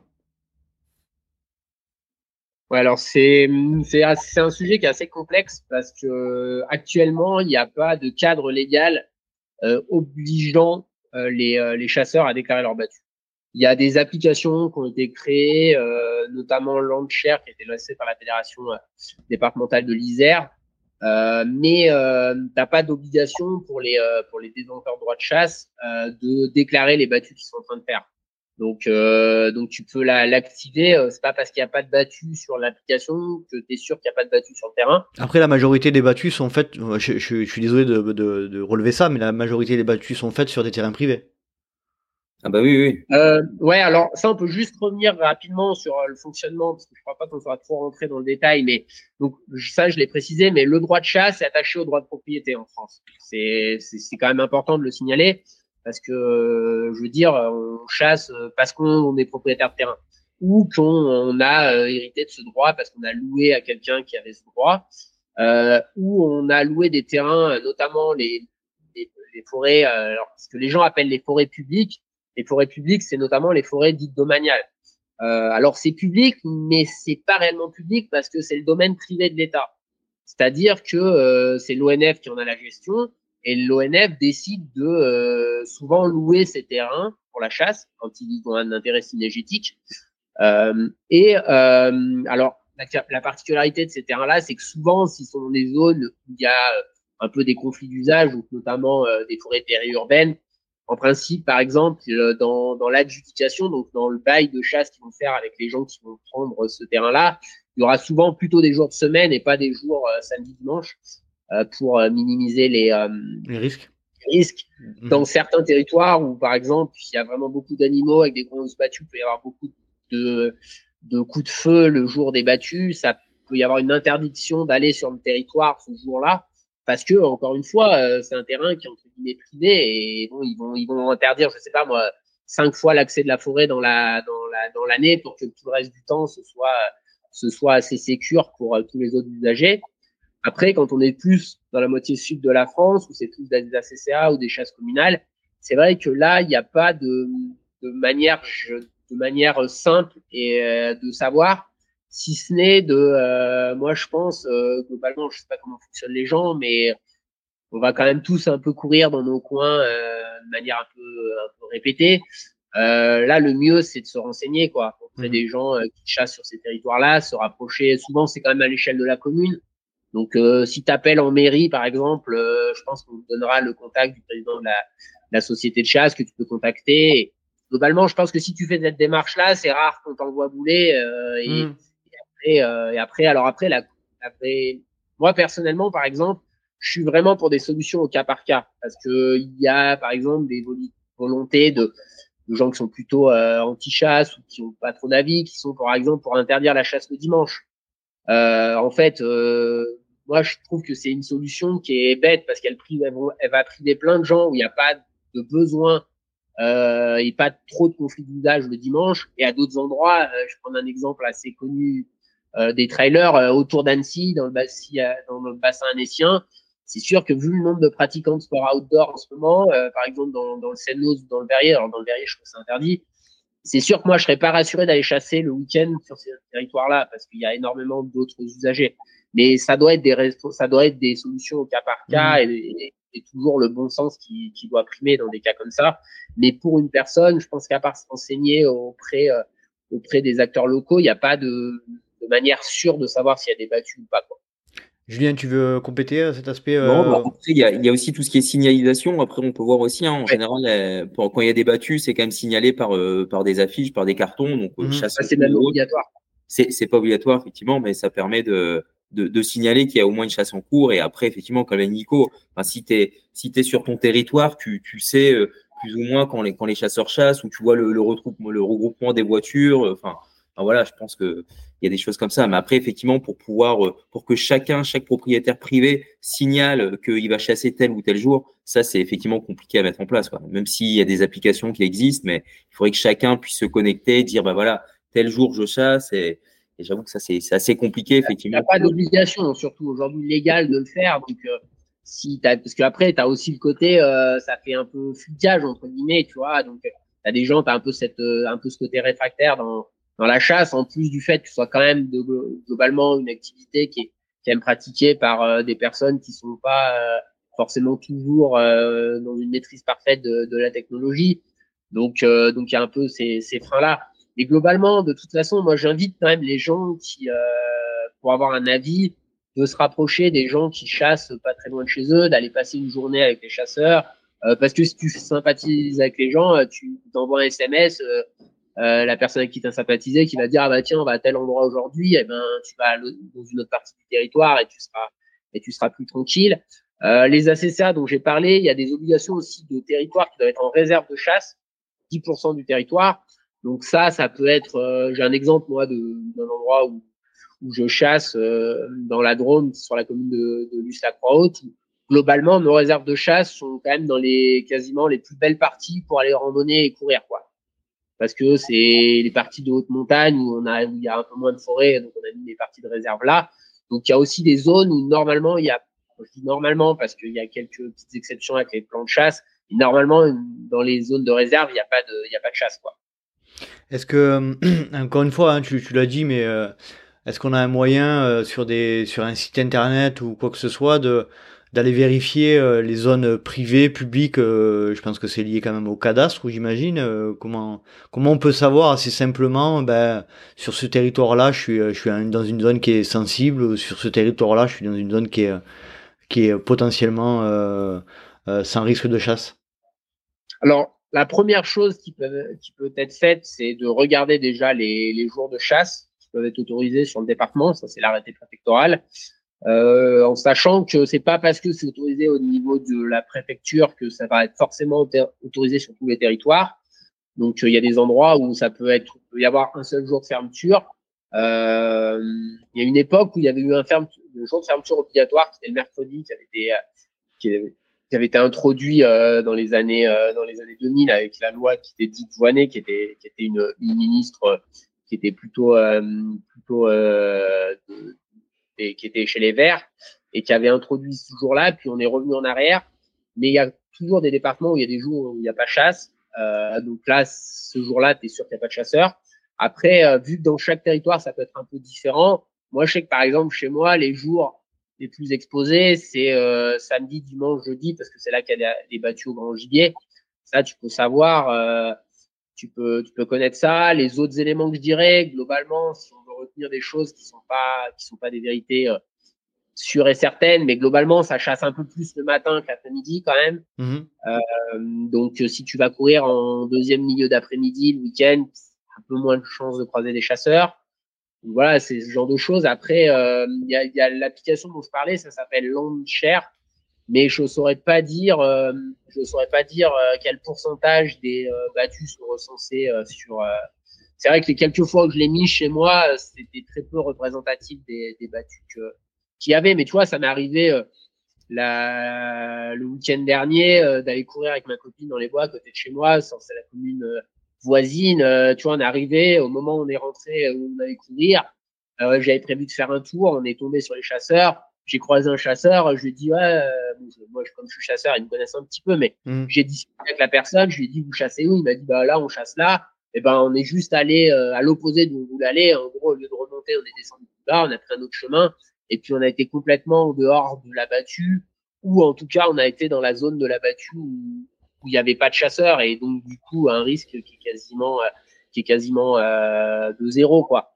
Donc voilà, c'est après, c'est du bon sens. Mm il faut avoir conscience que c'est un partage du, du, territoire, donc il faut, il faut aussi arriver en étant, en étant un peu avenant euh, mhm. globalement, mais c'est n'importe quelle relation humaine. Si tu arrives en tirant la gueule, ça se passe souvent moins bien que si tu arrives en souriant, en posant des questions, euh, en demandant à la personne si ça va bien, comment se passe la chasse. C'est pour ça que c'est aussi mon point de vue quand on est trailer ou vététiste, c'est aussi important d'avoir un minimum de connaissances parce que si tu connais un petit peu, moi globalement qui ai de la connaissance, quand je discute avec les chasseurs, euh, quand j'arrive, je fais ah bon, la chasse se passe bien, vous chassez quoi? Vous, cherchez les sangliers, tu vois un chien quelqu'un qui se promène le matin avec un chien, euh, souvent c'est qu'il recherche les, traces globalement des, animaux et souvent du sanglier.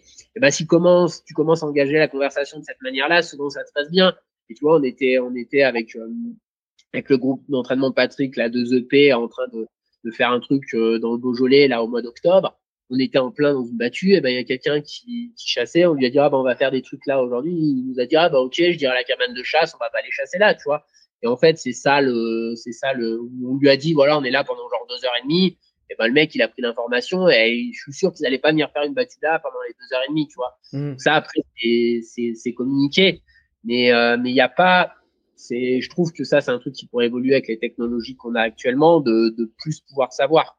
Mais, euh, mais bon, c'est pas simple parce que tu vois, je t'expliquais un peu, c'est pour ça que c'est important de connaître. Par exemple, quand on cherche les traces des animaux, euh, tant qu'on n'a pas fait ce qu'on appelle le pied, c'est-à-dire la recherche des animaux, ben, en fait, on sait pas où on va aller parce que ça va dépendre. Il y en a un qui va dire, ah, bah, là-bas, j'ai trouvé qu'il y avait des sangliers, donc on va aller là-bas. Mais le matin, quand on part, on sait pas du tout où on va aller. Donc, euh, en fait, tu peux pas non plus avoir euh, une information très à l'avance dans la pratique de, de, la discipline, quoi. Ok. Ouais, en soi, en soi, de, de euh, dans l'ADN de la, de la pratique, c'est déjà difficile. à part, à part dans le cas d'une battue, euh, c'est difficile de savoir. Ouais, encore la battue, c'est la, si tu veux, la battue, là, dans le cas que je te décris, c'est la deuxième partie de l'activité. D'accord. Là, par exemple, quand tu es dans un cas où ça, où ça, où sur, sur le territoire, la chasse, elle se pratique plutôt comme ça. Là, à contrario, euh, les deux, trois premières heures après le lever du jour, elles vont plutôt être calmes parce que justement, il y a plutôt des gens dans les bois avec les chiens en train de chercher les animaux et pas d'arbres. Et globalement, il y aura plutôt une battue en deuxième partie de matinée, au début de partie d'après-midi. Mhm. Mais ça, en fait, c'est pour ça que c'est important aussi d'aller au contact un peu localement euh, des, des, gens autour de nous pour savoir aussi euh, quelles sont la manière de pratiquer euh, des, des, gens qui sont autour de nous, quoi. Absolument. C'est clair que je pense que le souci premier, c'est la communication. C'est deux, c'est deux, euh, communautés qui se parlent pas, euh, qui ont, je pense, enfin après moi de ce que je vois hein, de, autour de moi, c'est les, les trailers euh, ont du mal à aller vers le vers le chasseur. Hein, alors dans le sud-est c'est particulier parce que euh, on a, je pense qu'on a encore plus une image négative des, des chasseurs ici chez nous. Euh, toi, euh, Julien, tu, peux compléter cet aspect communication, toi qui es bah, qui est trailer trailer chasseur aussi, et tu tu, tu plus sois ce que dit Nico, c'est-à-dire euh, un trailer, il a intérêt à, ou un, ou un vététiste, hein, ou un randonneur, il a intérêt à venir euh, parler avec un chasseur, euh, communiquer quoi. Bien sûr, bah oui, clairement, mais comme, comme Nico, c'est vraiment du, bon sens. Si tu vois qu'il y a une battue à un endroit, tu, tu vas te renseigner et, et naturellement, tu, tu vas l'opposer. Quoi. Je veux dire, tu rentres pas dans, dans la confrontation. Enfin, la, la, plupart des personnes qui, voilà, qui en arrivent là, c'est parce que voilà, elles veulent imposer aussi en disant bah voilà la nature est pour tout le monde, moi j'ai le droit de passer là, machin.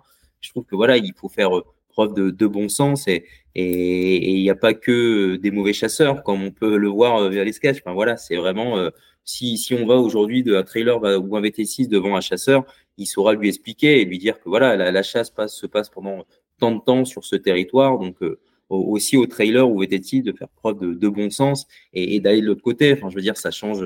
Quand tu cours haut, tu tu veux pas forcément euh, passer à cet endroit. Enfin, je veux dire, il y a, y, a, y a tellement de possibilités. Enfin, le, le territoire français est tellement grand que voilà, tu peux tu peux te dire, bah aujourd'hui, j'irai pas là, mais j'irai demain euh, ici, quoi. Mmh moi, je le vois comme ça. Enfin, j'ai jamais été confronté, en tout cas, à, des trailers pendant que je chassais ou des VTTs, parce que moi, je chasse, comme je l'ai dit, hein, sur des propriétés privées. Donc, normalement, il y a, y a, personne qui doit être là. Mmh. On a juste été confronté une fois à des, à des quads qui arrivaient dans, dans le chemin. Donc, ils se sont retrouvés là et, et on leur a dit de faire demi-tour parce que voilà, ils n'étaient pas, ils étaient pas chez eux.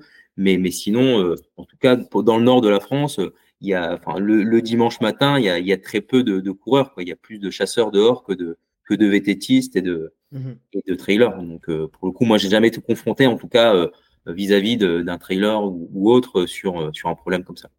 Très clair. Sur l'aspect plutôt pratique, Nico, qu'est-ce que tu conseillerais à un trailer dans, dans l'habillement, dans la, dans la manière de se comporter, donc, mis à part ce dont on vient de parler, hein, c'est-à-dire essayer d'être le plus avenant et de communiquer le, le plus possible, hein, ça c'est la première des choses à faire. Mais si tu avais des conseils à donner ben, un peu plus techniques sur, sur cet aspect-là, sur cette relation? Bah, euh, je pense que la plupart des gens qui sont déjà baladés euh, pendant la période de chasse ont vu que, que les chasseurs avaient quand même souvent des, des, des tenues fluo. Euh, donc globalement, moi je mettrais quand même plutôt des tenues voyantes en période de chasse si c'est possible. Euh, mais globalement, c'est pas parce que euh, parce que le, le, chasseur risque de confondre avec un autre animal, c'est plutôt que si tu es voyant, par exemple, à un moment, parce que en fait le truc très dangereux, c'est tu te présentes en face euh, d'un animal qui passe à ligne de tir et, et en gros euh, à ce moment-là euh, t'arrives et le chasseur il tire et euh, t'es en face. Bah si t'es dans une tenue plus plus euh, plus visible, peut-être mmh. qu'il va te voir dans dans son champ au deuxième plan, il va dire il va dire il, il va dire voilà attention il y a quelqu'un je tire pas tu vois. Donc s'habiller un peu comme ça. Euh, après globalement je pense ça peut être ça dépend des tours qu'on fait mais ça peut être ça peut être intéressant par exemple, euh, où on va de, par exemple, prendre deux trois minutes quand tu arrives sur ta voiture et, d'écouter, par exemple, tu vois, parce que souvent il y a des chiens, ce qu'on disait, les chiens, souvent ils aboient. Bah, si t'entends, si t'entends les chiens aboyer assez fort à un endroit, y a de bonnes chances qu'il y ait une battue à cet endroit-là. Donc euh, après, là, globalement, moi je pense qu'il faut euh, qu'il faut aller aussi vers les gens parce que, ben, globalement, euh, alors c'est pas toujours le cas, mais moi, par exemple, si je suis en train de chasser, que quelqu'un arrive et me dit euh, vous chassez, moi je connais très bien le territoire, je suis où sont les autres, je vais dire bah voilà, vous pouvez passer là. Euh, si la personne elle a un téléphone, je peux lui montrer, je dis bah voilà, faudrait passer là, là il y aura, il y aura pas de chasseur. Voilà. Après, euh, à part discuter comme ça, il n'y a pas trop, euh, il y a pas trop de solutions. Après, euh, je pense que toi, Nico, tu es dans une zone où c'est peut-être parmi les territoires de France où il y a le plus de problématiques. Mmh. C'est-à-dire qu'il y a une chasse encore fortement implantée sur des territoires qui sont assez fermés avec euh, avec les végétations que vous avez dans les territoires méditerranéens et pas loin de bassins de population qui sont assez fortes. Mmh. Donc ça, c'est vrai que c'est les zones pour moi les plus, les plus à risque et les plus à risque. Euh, mmh. Parce que parce que il y a euh, il y a beaucoup de personnes et potentiellement il y a de la chasse euh, avec des gens qui sont quand même assez passionnés et un peu trop virulents et puis il y en a, wow. dire comme dans tous les domaines il y a 20% de cons ou 10% de cons bon, ils sont un peu plus dangereux à la chasse parce qu'ils ont des armes, tu vois, mais ça, ça, je pense que c'est la nature humaine, on peut pas y faire grand chose. Mais globalement, aller vers les autres, comprendre. Moi, j'invite les gens, s'ils aiment un peu la nature, euh, aussi à aller passer une journée, une journée avec des, avec des gens euh, pour voir aussi ce que c'est la chasse, parce que la chasse, c'est passer du temps dans la nature, c'est comprendre les animaux. Moi, tu vois, quand j'échange avec euh, avec certains de mes copains qui sont qui sont trailers, il y a énormément quand même de méconnaissance du l'environnement dans lequel ils pratiquent, quoi. Mmh. C'est-à-dire que, ils, enfin, moi, des fois, j'entends les gens, ouais, moi, j'aime la nature. Je, chacun a sa définition. Alors, il y en a, ils vont me dire, ouais, mais t'aimes la nature, mais tu tues des animaux. Euh, ok, mais en fait, euh, moi, je vois beaucoup plus la chasse euh, comme prélever quelque chose qui est produit par la nature. Euh, mais j'adore connaître les mœurs des animaux. Et en fait, à chaque fois que je sors, l'objectif, c'est pas de tuer un animal. L'animal, c'est la chasse. Quand tu prélèves un animal, c'est la fin d'un processus. Euh, et moi, demain matin, je me lève, t'attaches un chevreuil dans la cour devant chez moi, je vais pas lui tirer dessus. Ça, il y a aucun sens euh, à faire ça. S'il y a un sens, c'est la quête, c'est la recherche de l'animal, c'est le travail du chien. Et ça, c'est des choses qu'il faut pratiquer avec des gens qui sont passionnés pour voir ce que c'est. Mhm. Euh, moi, j'ai pas de sensibilité pour l'art ou pour la musique, euh, mais je comprends qu'il y a des gens qui puissent aimer ça. Euh, après, euh, sur le côté, il y a, y a, un argument contre lequel moi on peut pas lutter, c'est euh, c'est un être sensible auquel vous vous, vous, vous, vous ôtez la vie. Ça, tu peux rien répondre. La seule chose que moi je réponds, c'est que la plupart des gens quand même dans la société ne sont pas végétaliens ou végétariens, donc ok, euh, ils tuent pas des animaux directement, ils les font juste tuer par d'autres personnes. Donc, euh, et euh, c'est moi, je préfère qu'un animal il passe toute sa vie dehors et que potentiellement il soit prélevé à la chasse pour manger sa viande, plutôt qu'un animal d'élevage qui, qui, qui, en est élevé en intensif, qui aura presque jamais vu la lumière du jour de sa vie, quoi. Très clair, très, ouais, c'est sûr que c'est c'est un, un, sujet Là, on, bascule un peu dans le sujet un peu philosophique de la chasse, hein, et c'est hyper intéressant. Et les arguments dont, tu parles sont, sont, sont intéressants. C'est effectivement, euh, c'est effectivement euh, très intéressant. Euh, J'aimerais basculer sur la, dernière partie. juste avant de basculer sur la dernière partie, peut-être parler. Est-ce qu'il y a un intérêt à euh, euh, pratiquer le trail avec euh, quelque chose qui fasse du bruit, une clochette ou, ou, ou, faire du bruit un peu régulièrement quand on est sur des zones un peu couvertes, etc. Est-ce que ça a un intérêt ou pas du tout? Moi, je dirais pas forcément non.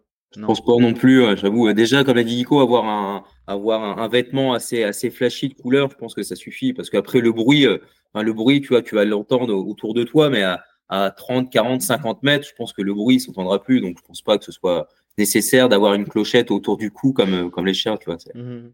Non, non, mais. Euh, très clair. puis le bruit, le bruit, c'est plutôt quelque chose, euh, si tu fais vraiment du bruit, qui te met plus en alerte quand tu es chasseur. Euh, parce que globalement, quand un animal il arrive, arrive surtout un grand, un grand gibier, il a plutôt tendance à faire du bruit. Donc, tu es plutôt en train de te préparer. Euh, après, euh, entre, on l'a dit, hein, normalement, il n'y a pas de tir sans identification, donc il euh, n'y a pas, il y a pas, normalement, les gens ils sont pas attirés parce qu'ils entendent du bruit, donc mm. faire du bruit, ça va pas augmenter les risques non plus, hein, qu'on soit, qu'on soit bien d'accord. Mais non, globalement, je dirais que quand il y a une battue, quand même, si vous voyez énormément de monde, énormément de, de chasseurs, euh, globalement, euh, moi, j'irai pas me promener au milieu d'une battue parce que effectivement, faut, faut être honnête, euh, s'il y a 30, 40, 50, 60, 80 balles tirées, il y a plus de risques si tu vas à un endroit où il n'y a pas de chasseur. Faut, faut être honnête. Mais globalement, c'est ça, c'est très difficile à de donner des tendances générales parce qu'il y a plein de pratiques différentes de la chasse en France et et t'as des endroits. Euh, moi, globalement, qui ces dernières années pratiquais plus des sports d'endurance je sais pas combien de fois j'ai dû faire demi-tour à cause des chasseurs euh, chez moi, alors que chez moi, c'est quand même ça chasse dans toutes les communes autour de chez moi. C'est quand même un terrain où, enfin, un territoire, il encore vraiment la chasse est très implantée. J'ai dû faire euh, des crochets euh, deux trois fois dans ma vie, quoi. La plupart du temps, euh, tu, tu passes, il n'y a pas des chasseurs, il n'y a pas non plus. C'est des grands territoires avec souvent peu de chasseurs chez nous. Donc il y a quand même des zones où il n'y a pas forcément de chasseurs. Tu, vas tu peux traverser une battue au milieu de la battue, par exemple, euh, faire, j'en sais rien, moi, 3 km qui traverse toute la battue, tu vas avoir un chasseur d'un côté, un chasseur de l'autre, mais en fait, au milieu, il y a quasiment zéro risque, quoi. Donc euh, ça, après, c'est apprendre aussi à connaître pour, euh, pour être en sécurité, quoi. je pense que la meilleure, euh, la meilleure arme, entre guillemets, hein, pour, pour, pour éviter les, les soucis, c'est la communication entre les. C'est ça. Entre les sais pas où tu vas courir, toi, Nico, le week-end, par exemple, tu vois, mais si tu vas souvent dans le même territoire, euh, tu peux, tu vois, tu te rapproches par exemple des, des gens qui chassent, euh, échanges le numéro avec un chasseur, euh, et puis, euh, puis quand t'as besoin d'aller courir, euh, tu, tu lui mets un petit, un petit SMS si la personne a un peu de sensibilité. Globalement, il y a quand même un peu de sensibilité, je pense, chez les chasseurs aussi de comprendre qu'on est une, une, une pratique qui a pas forcément très bonne presse et que du coup, il faut quand même être aussi compréhensif et ouvert aux autres usagers pour tu, pour, euh, pour que ça se passe bien. Enfin, moi, je vais te prendre un exemple. Euh, moi, j'habite sur le trail, enfin, sur le parcours du trail des passerelles du Monténard. Mm. Euh, donc, de, ce trail est né suite à la création des passerelles et ces passerelles ont créé un sentier qui est devenu très touristique. Et ce, ce sentier-là traverse notre territoire chasse. Bon, bah, nous, très clairement, septembre, octobre, tant qu'il y a les beaux jours, on ne chasse quasiment jamais dans ce secteur-là de la commune. Parce qu'il y a énormément de promeneurs. Et si jamais on va chasser dans cette partie-là, jamais on va mettre des chasseurs sur la partie, sur le sentier où il y a les promeneurs. On va se mettre, disposer d'une manière où les tirs se passent très loin des zones où il y a les, promeneurs. Donc il y a aussi quand même, euh, je pense que personne se lève le matin en disant ah bah si je tue quelqu'un aujourd'hui ce sera pas très grave quoi. Donc tout le monde a quand même un intérêt à minimiser les risques et globalement quand il y a des fortes tensions euh, de pratiques euh, de, de sports différents, bah il va y avoir quand même une forme de régulation naturelle de la part des chasseurs. Euh, je tiens un exemple sur l'agglomération euh, grenobloise. De même, les chasseurs avaient arrêter la chasse le dimanche à 10h parce qu'il y avait beaucoup trop de monde dans les forêts. Mhm. Et c'est du, du, bon sens, quoi. Très clair. Euh, J'aimerais te poser une question, Julien. Euh, comment, euh, comment tu es euh, considéré euh, Et après, Nico, tu pourras y répondre aussi. Hein. Comment tu te sens considéré, Julien, dans la, dans la communauté du trail en étant chasseur? Est-ce que tu, tu sens que tu es considéré un peu d'une autre manière ou pas du tout? Non, je pense pas. Après, la, la plupart de, de, mes amis, bah, bien sûr, savent que je, je, chasse, mais après, oui, non, je pense que même au, sein des, autres des personnes, du peloton, enfin, il y a pas, ils savent pas forcément. Après, enfin, je, je, je dis pas, j'arrive pas avec une barre en disant je, je suis chasseur euh, trailer, hein, mais effectivement, euh, ça, ça, se passe très bien. Et, et en plus, euh, ça permet aussi de d'expliquer aux autres, comme l'a dit Nico, de, de sensibiliser et d'expliquer comment se passe une battue, comment se passe la, la chasse. Et je trouve que moi, je, je suis plus dans cette dans cette démarche-là de montrer que, que voilà, on peut tous cohabiter, que ce soit les trailers, les tétis, les les promeneurs.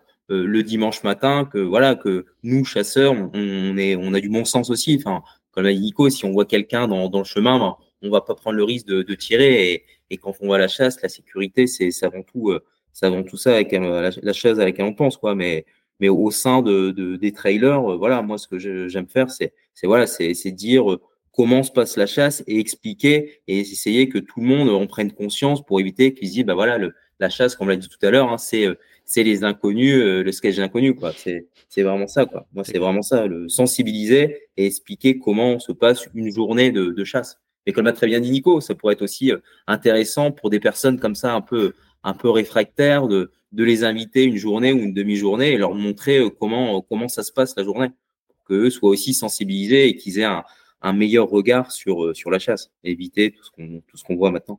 Ouais.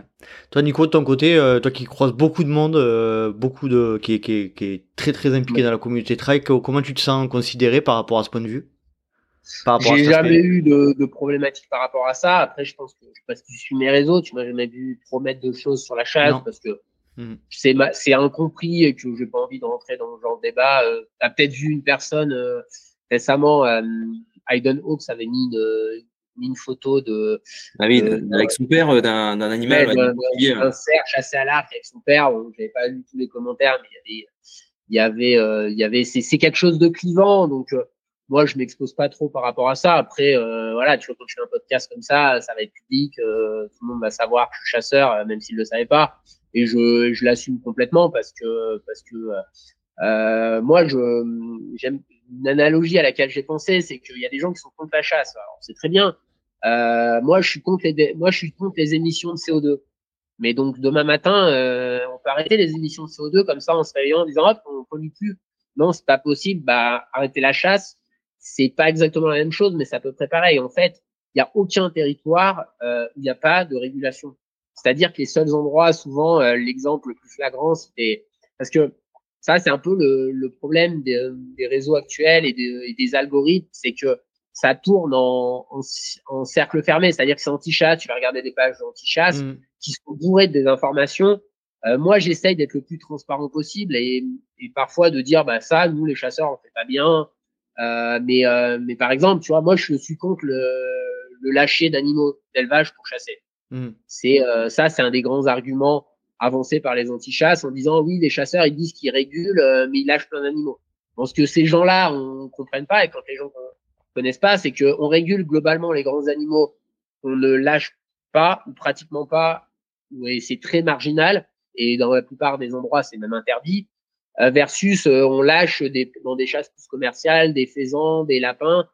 globalement, pas parce qu'on a trop chassé, mais parce que les, les, pratiques agricoles ont fait que les territoires de ces, ces animaux-là sont réduits et font que les populations sauvages n'existent plus souvent.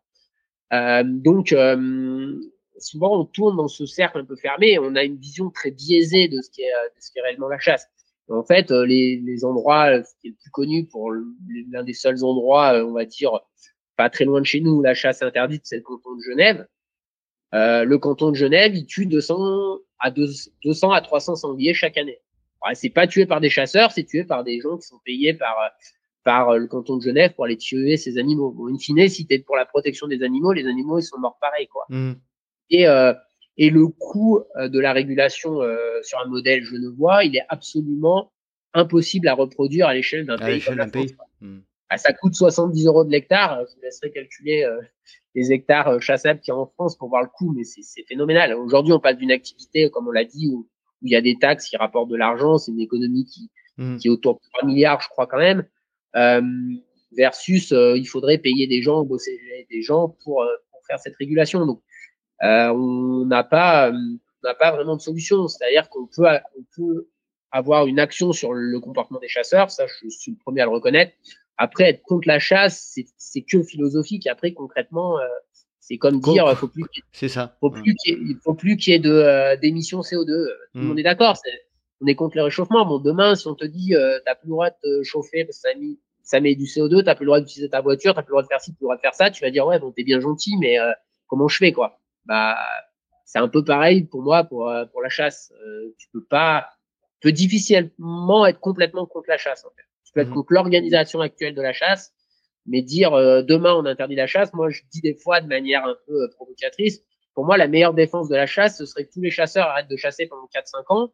Et, là, on se rend compte quand même de l'effet qu'a la chasse. Quoi. Mhm. Parce que les territoires où, par exemple, il n'y a pas de chasse pendant quelques années, il y a des explosions des populations. Euh, il y avait eu, euh, il y avait eu autour de Grenoble un incendie dans le Néron, qui est une montagne un peu emblématique. On doit avoir, on voit faire un peu par les trailers, souvent euh, dans le massif euh, autour de Grenoble. Bah, ça avait brûlé, il n'y avait pas de chasse autorisée, il y avait une explosion des dégâts, les jardins ils étaient ravagés par les sangliers parce qu'il y avait une explosion des populations. Quoi. Donc, donc la régulation, elle est quand même nécessaire d'une manière ou d'une autre. Quoi.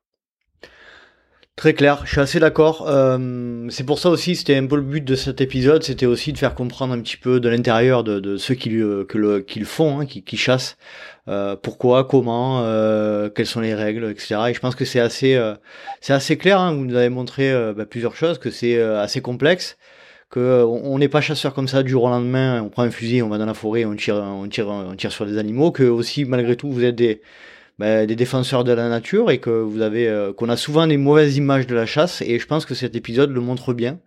Euh, et puis aussi, euh, ça montre aussi que même si 6 décès dans l'année c'est dramatique, c'est quand même loin de ce, de ce que beaucoup imaginent. Donc je vous le remercie pour ben, pour votre partage d'expérience, pour vos partages d'expérience.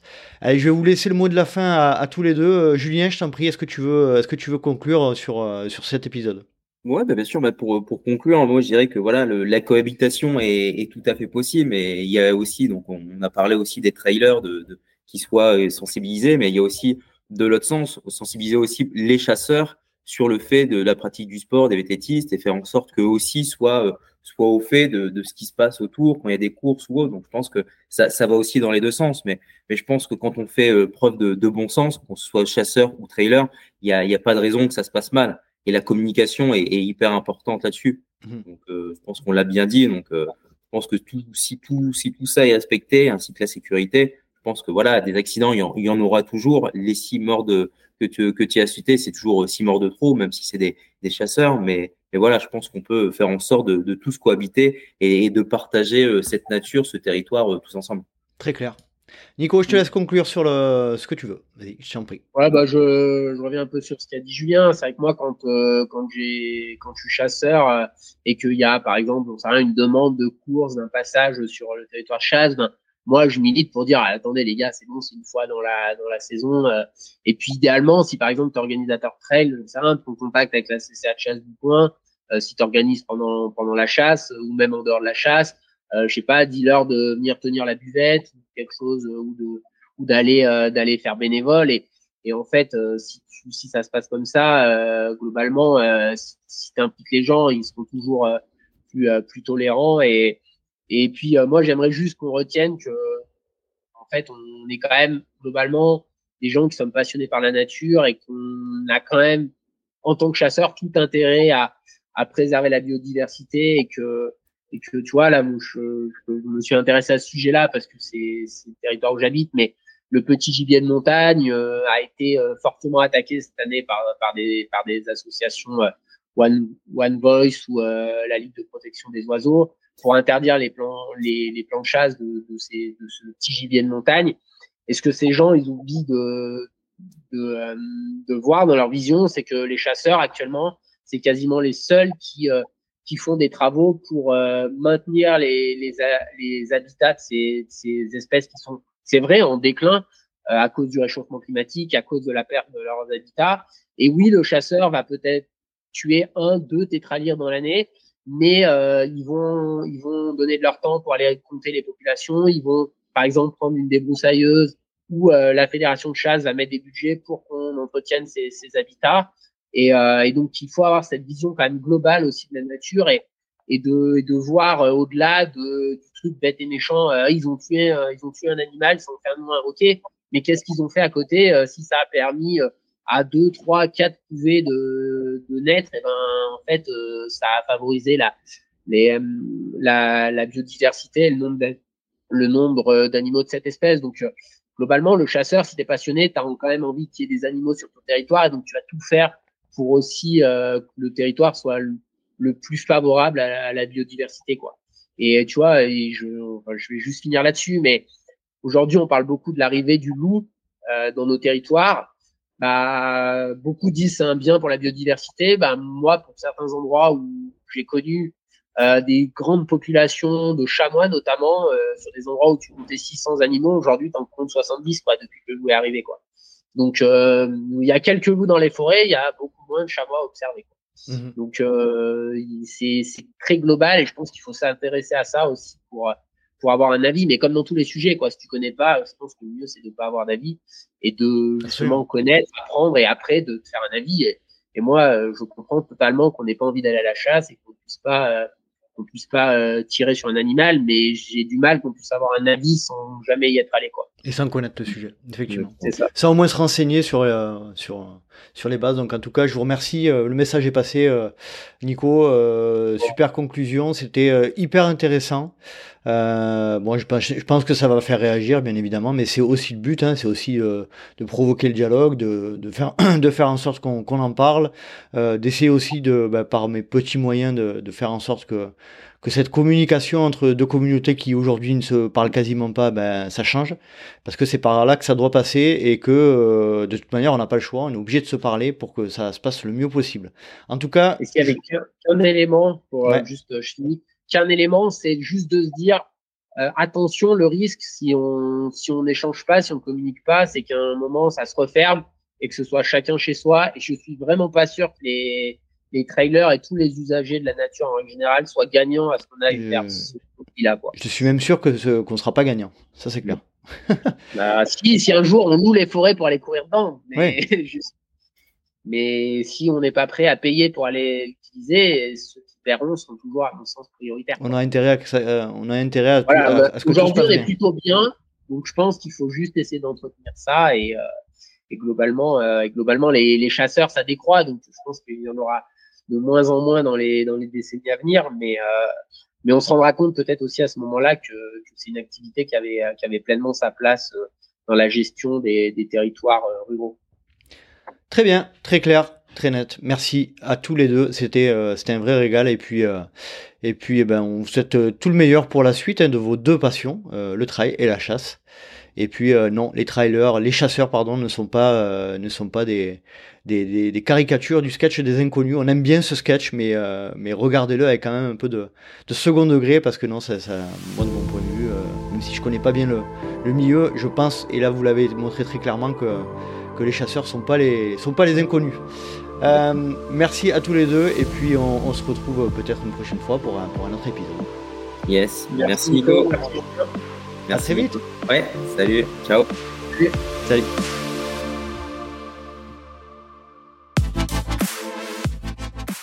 Et voilà, cet épisode est à présent terminé. J'espère que tu as apprécié la compagnie et euh, cet échange avec Nicolas Martin et Julien Delattre, que je remercie énormément euh, de leur partage d'expérience, du milieu qu'ils connaissent et qu'ils pratiquent depuis de nombreuses années. Et j'espère que ça t'aura permis de, t'éclairer sur, sur ce milieu que, l'on connaît très mal. Et surtout que ça t'aura permis d'avoir une vision un peu différente euh, des chasseurs, qui est souvent erronée. Si tu souhaites rejoindre le LTP sur les réseaux sociaux, rien de plus simple, rendez-vous sur Facebook ou Instagram à Let's Try Podcast. Tu peux également me suivre sur Facebook, Instagram, LinkedIn ou Strava à Nicolas Guilleneuf. Si tu veux aider le LTP, rendez-vous sur les plateformes Apple Podcast et Spotify ou Spotify en fonction de, de celle que tu utilises. Et tu peux mettre 5 petites étoiles et un commentaire, ça fait toujours plaisir. Et surtout, ce qui est important pour le LTP, c'est euh, si tu peux parler autour de toi de, euh, du, podcast afin de, faire connaître cette émission et que ça puisse faire en sorte de, faire grandir la communauté des auditrices et des auditeurs du LTP. J'espère te retrouver pour un prochain numéro du Let's Try Podcast et d'ici là, n'oublie pas, si tu penses que c'est impossible, fais-le pour te prouver que tu avais tort. Salut, salut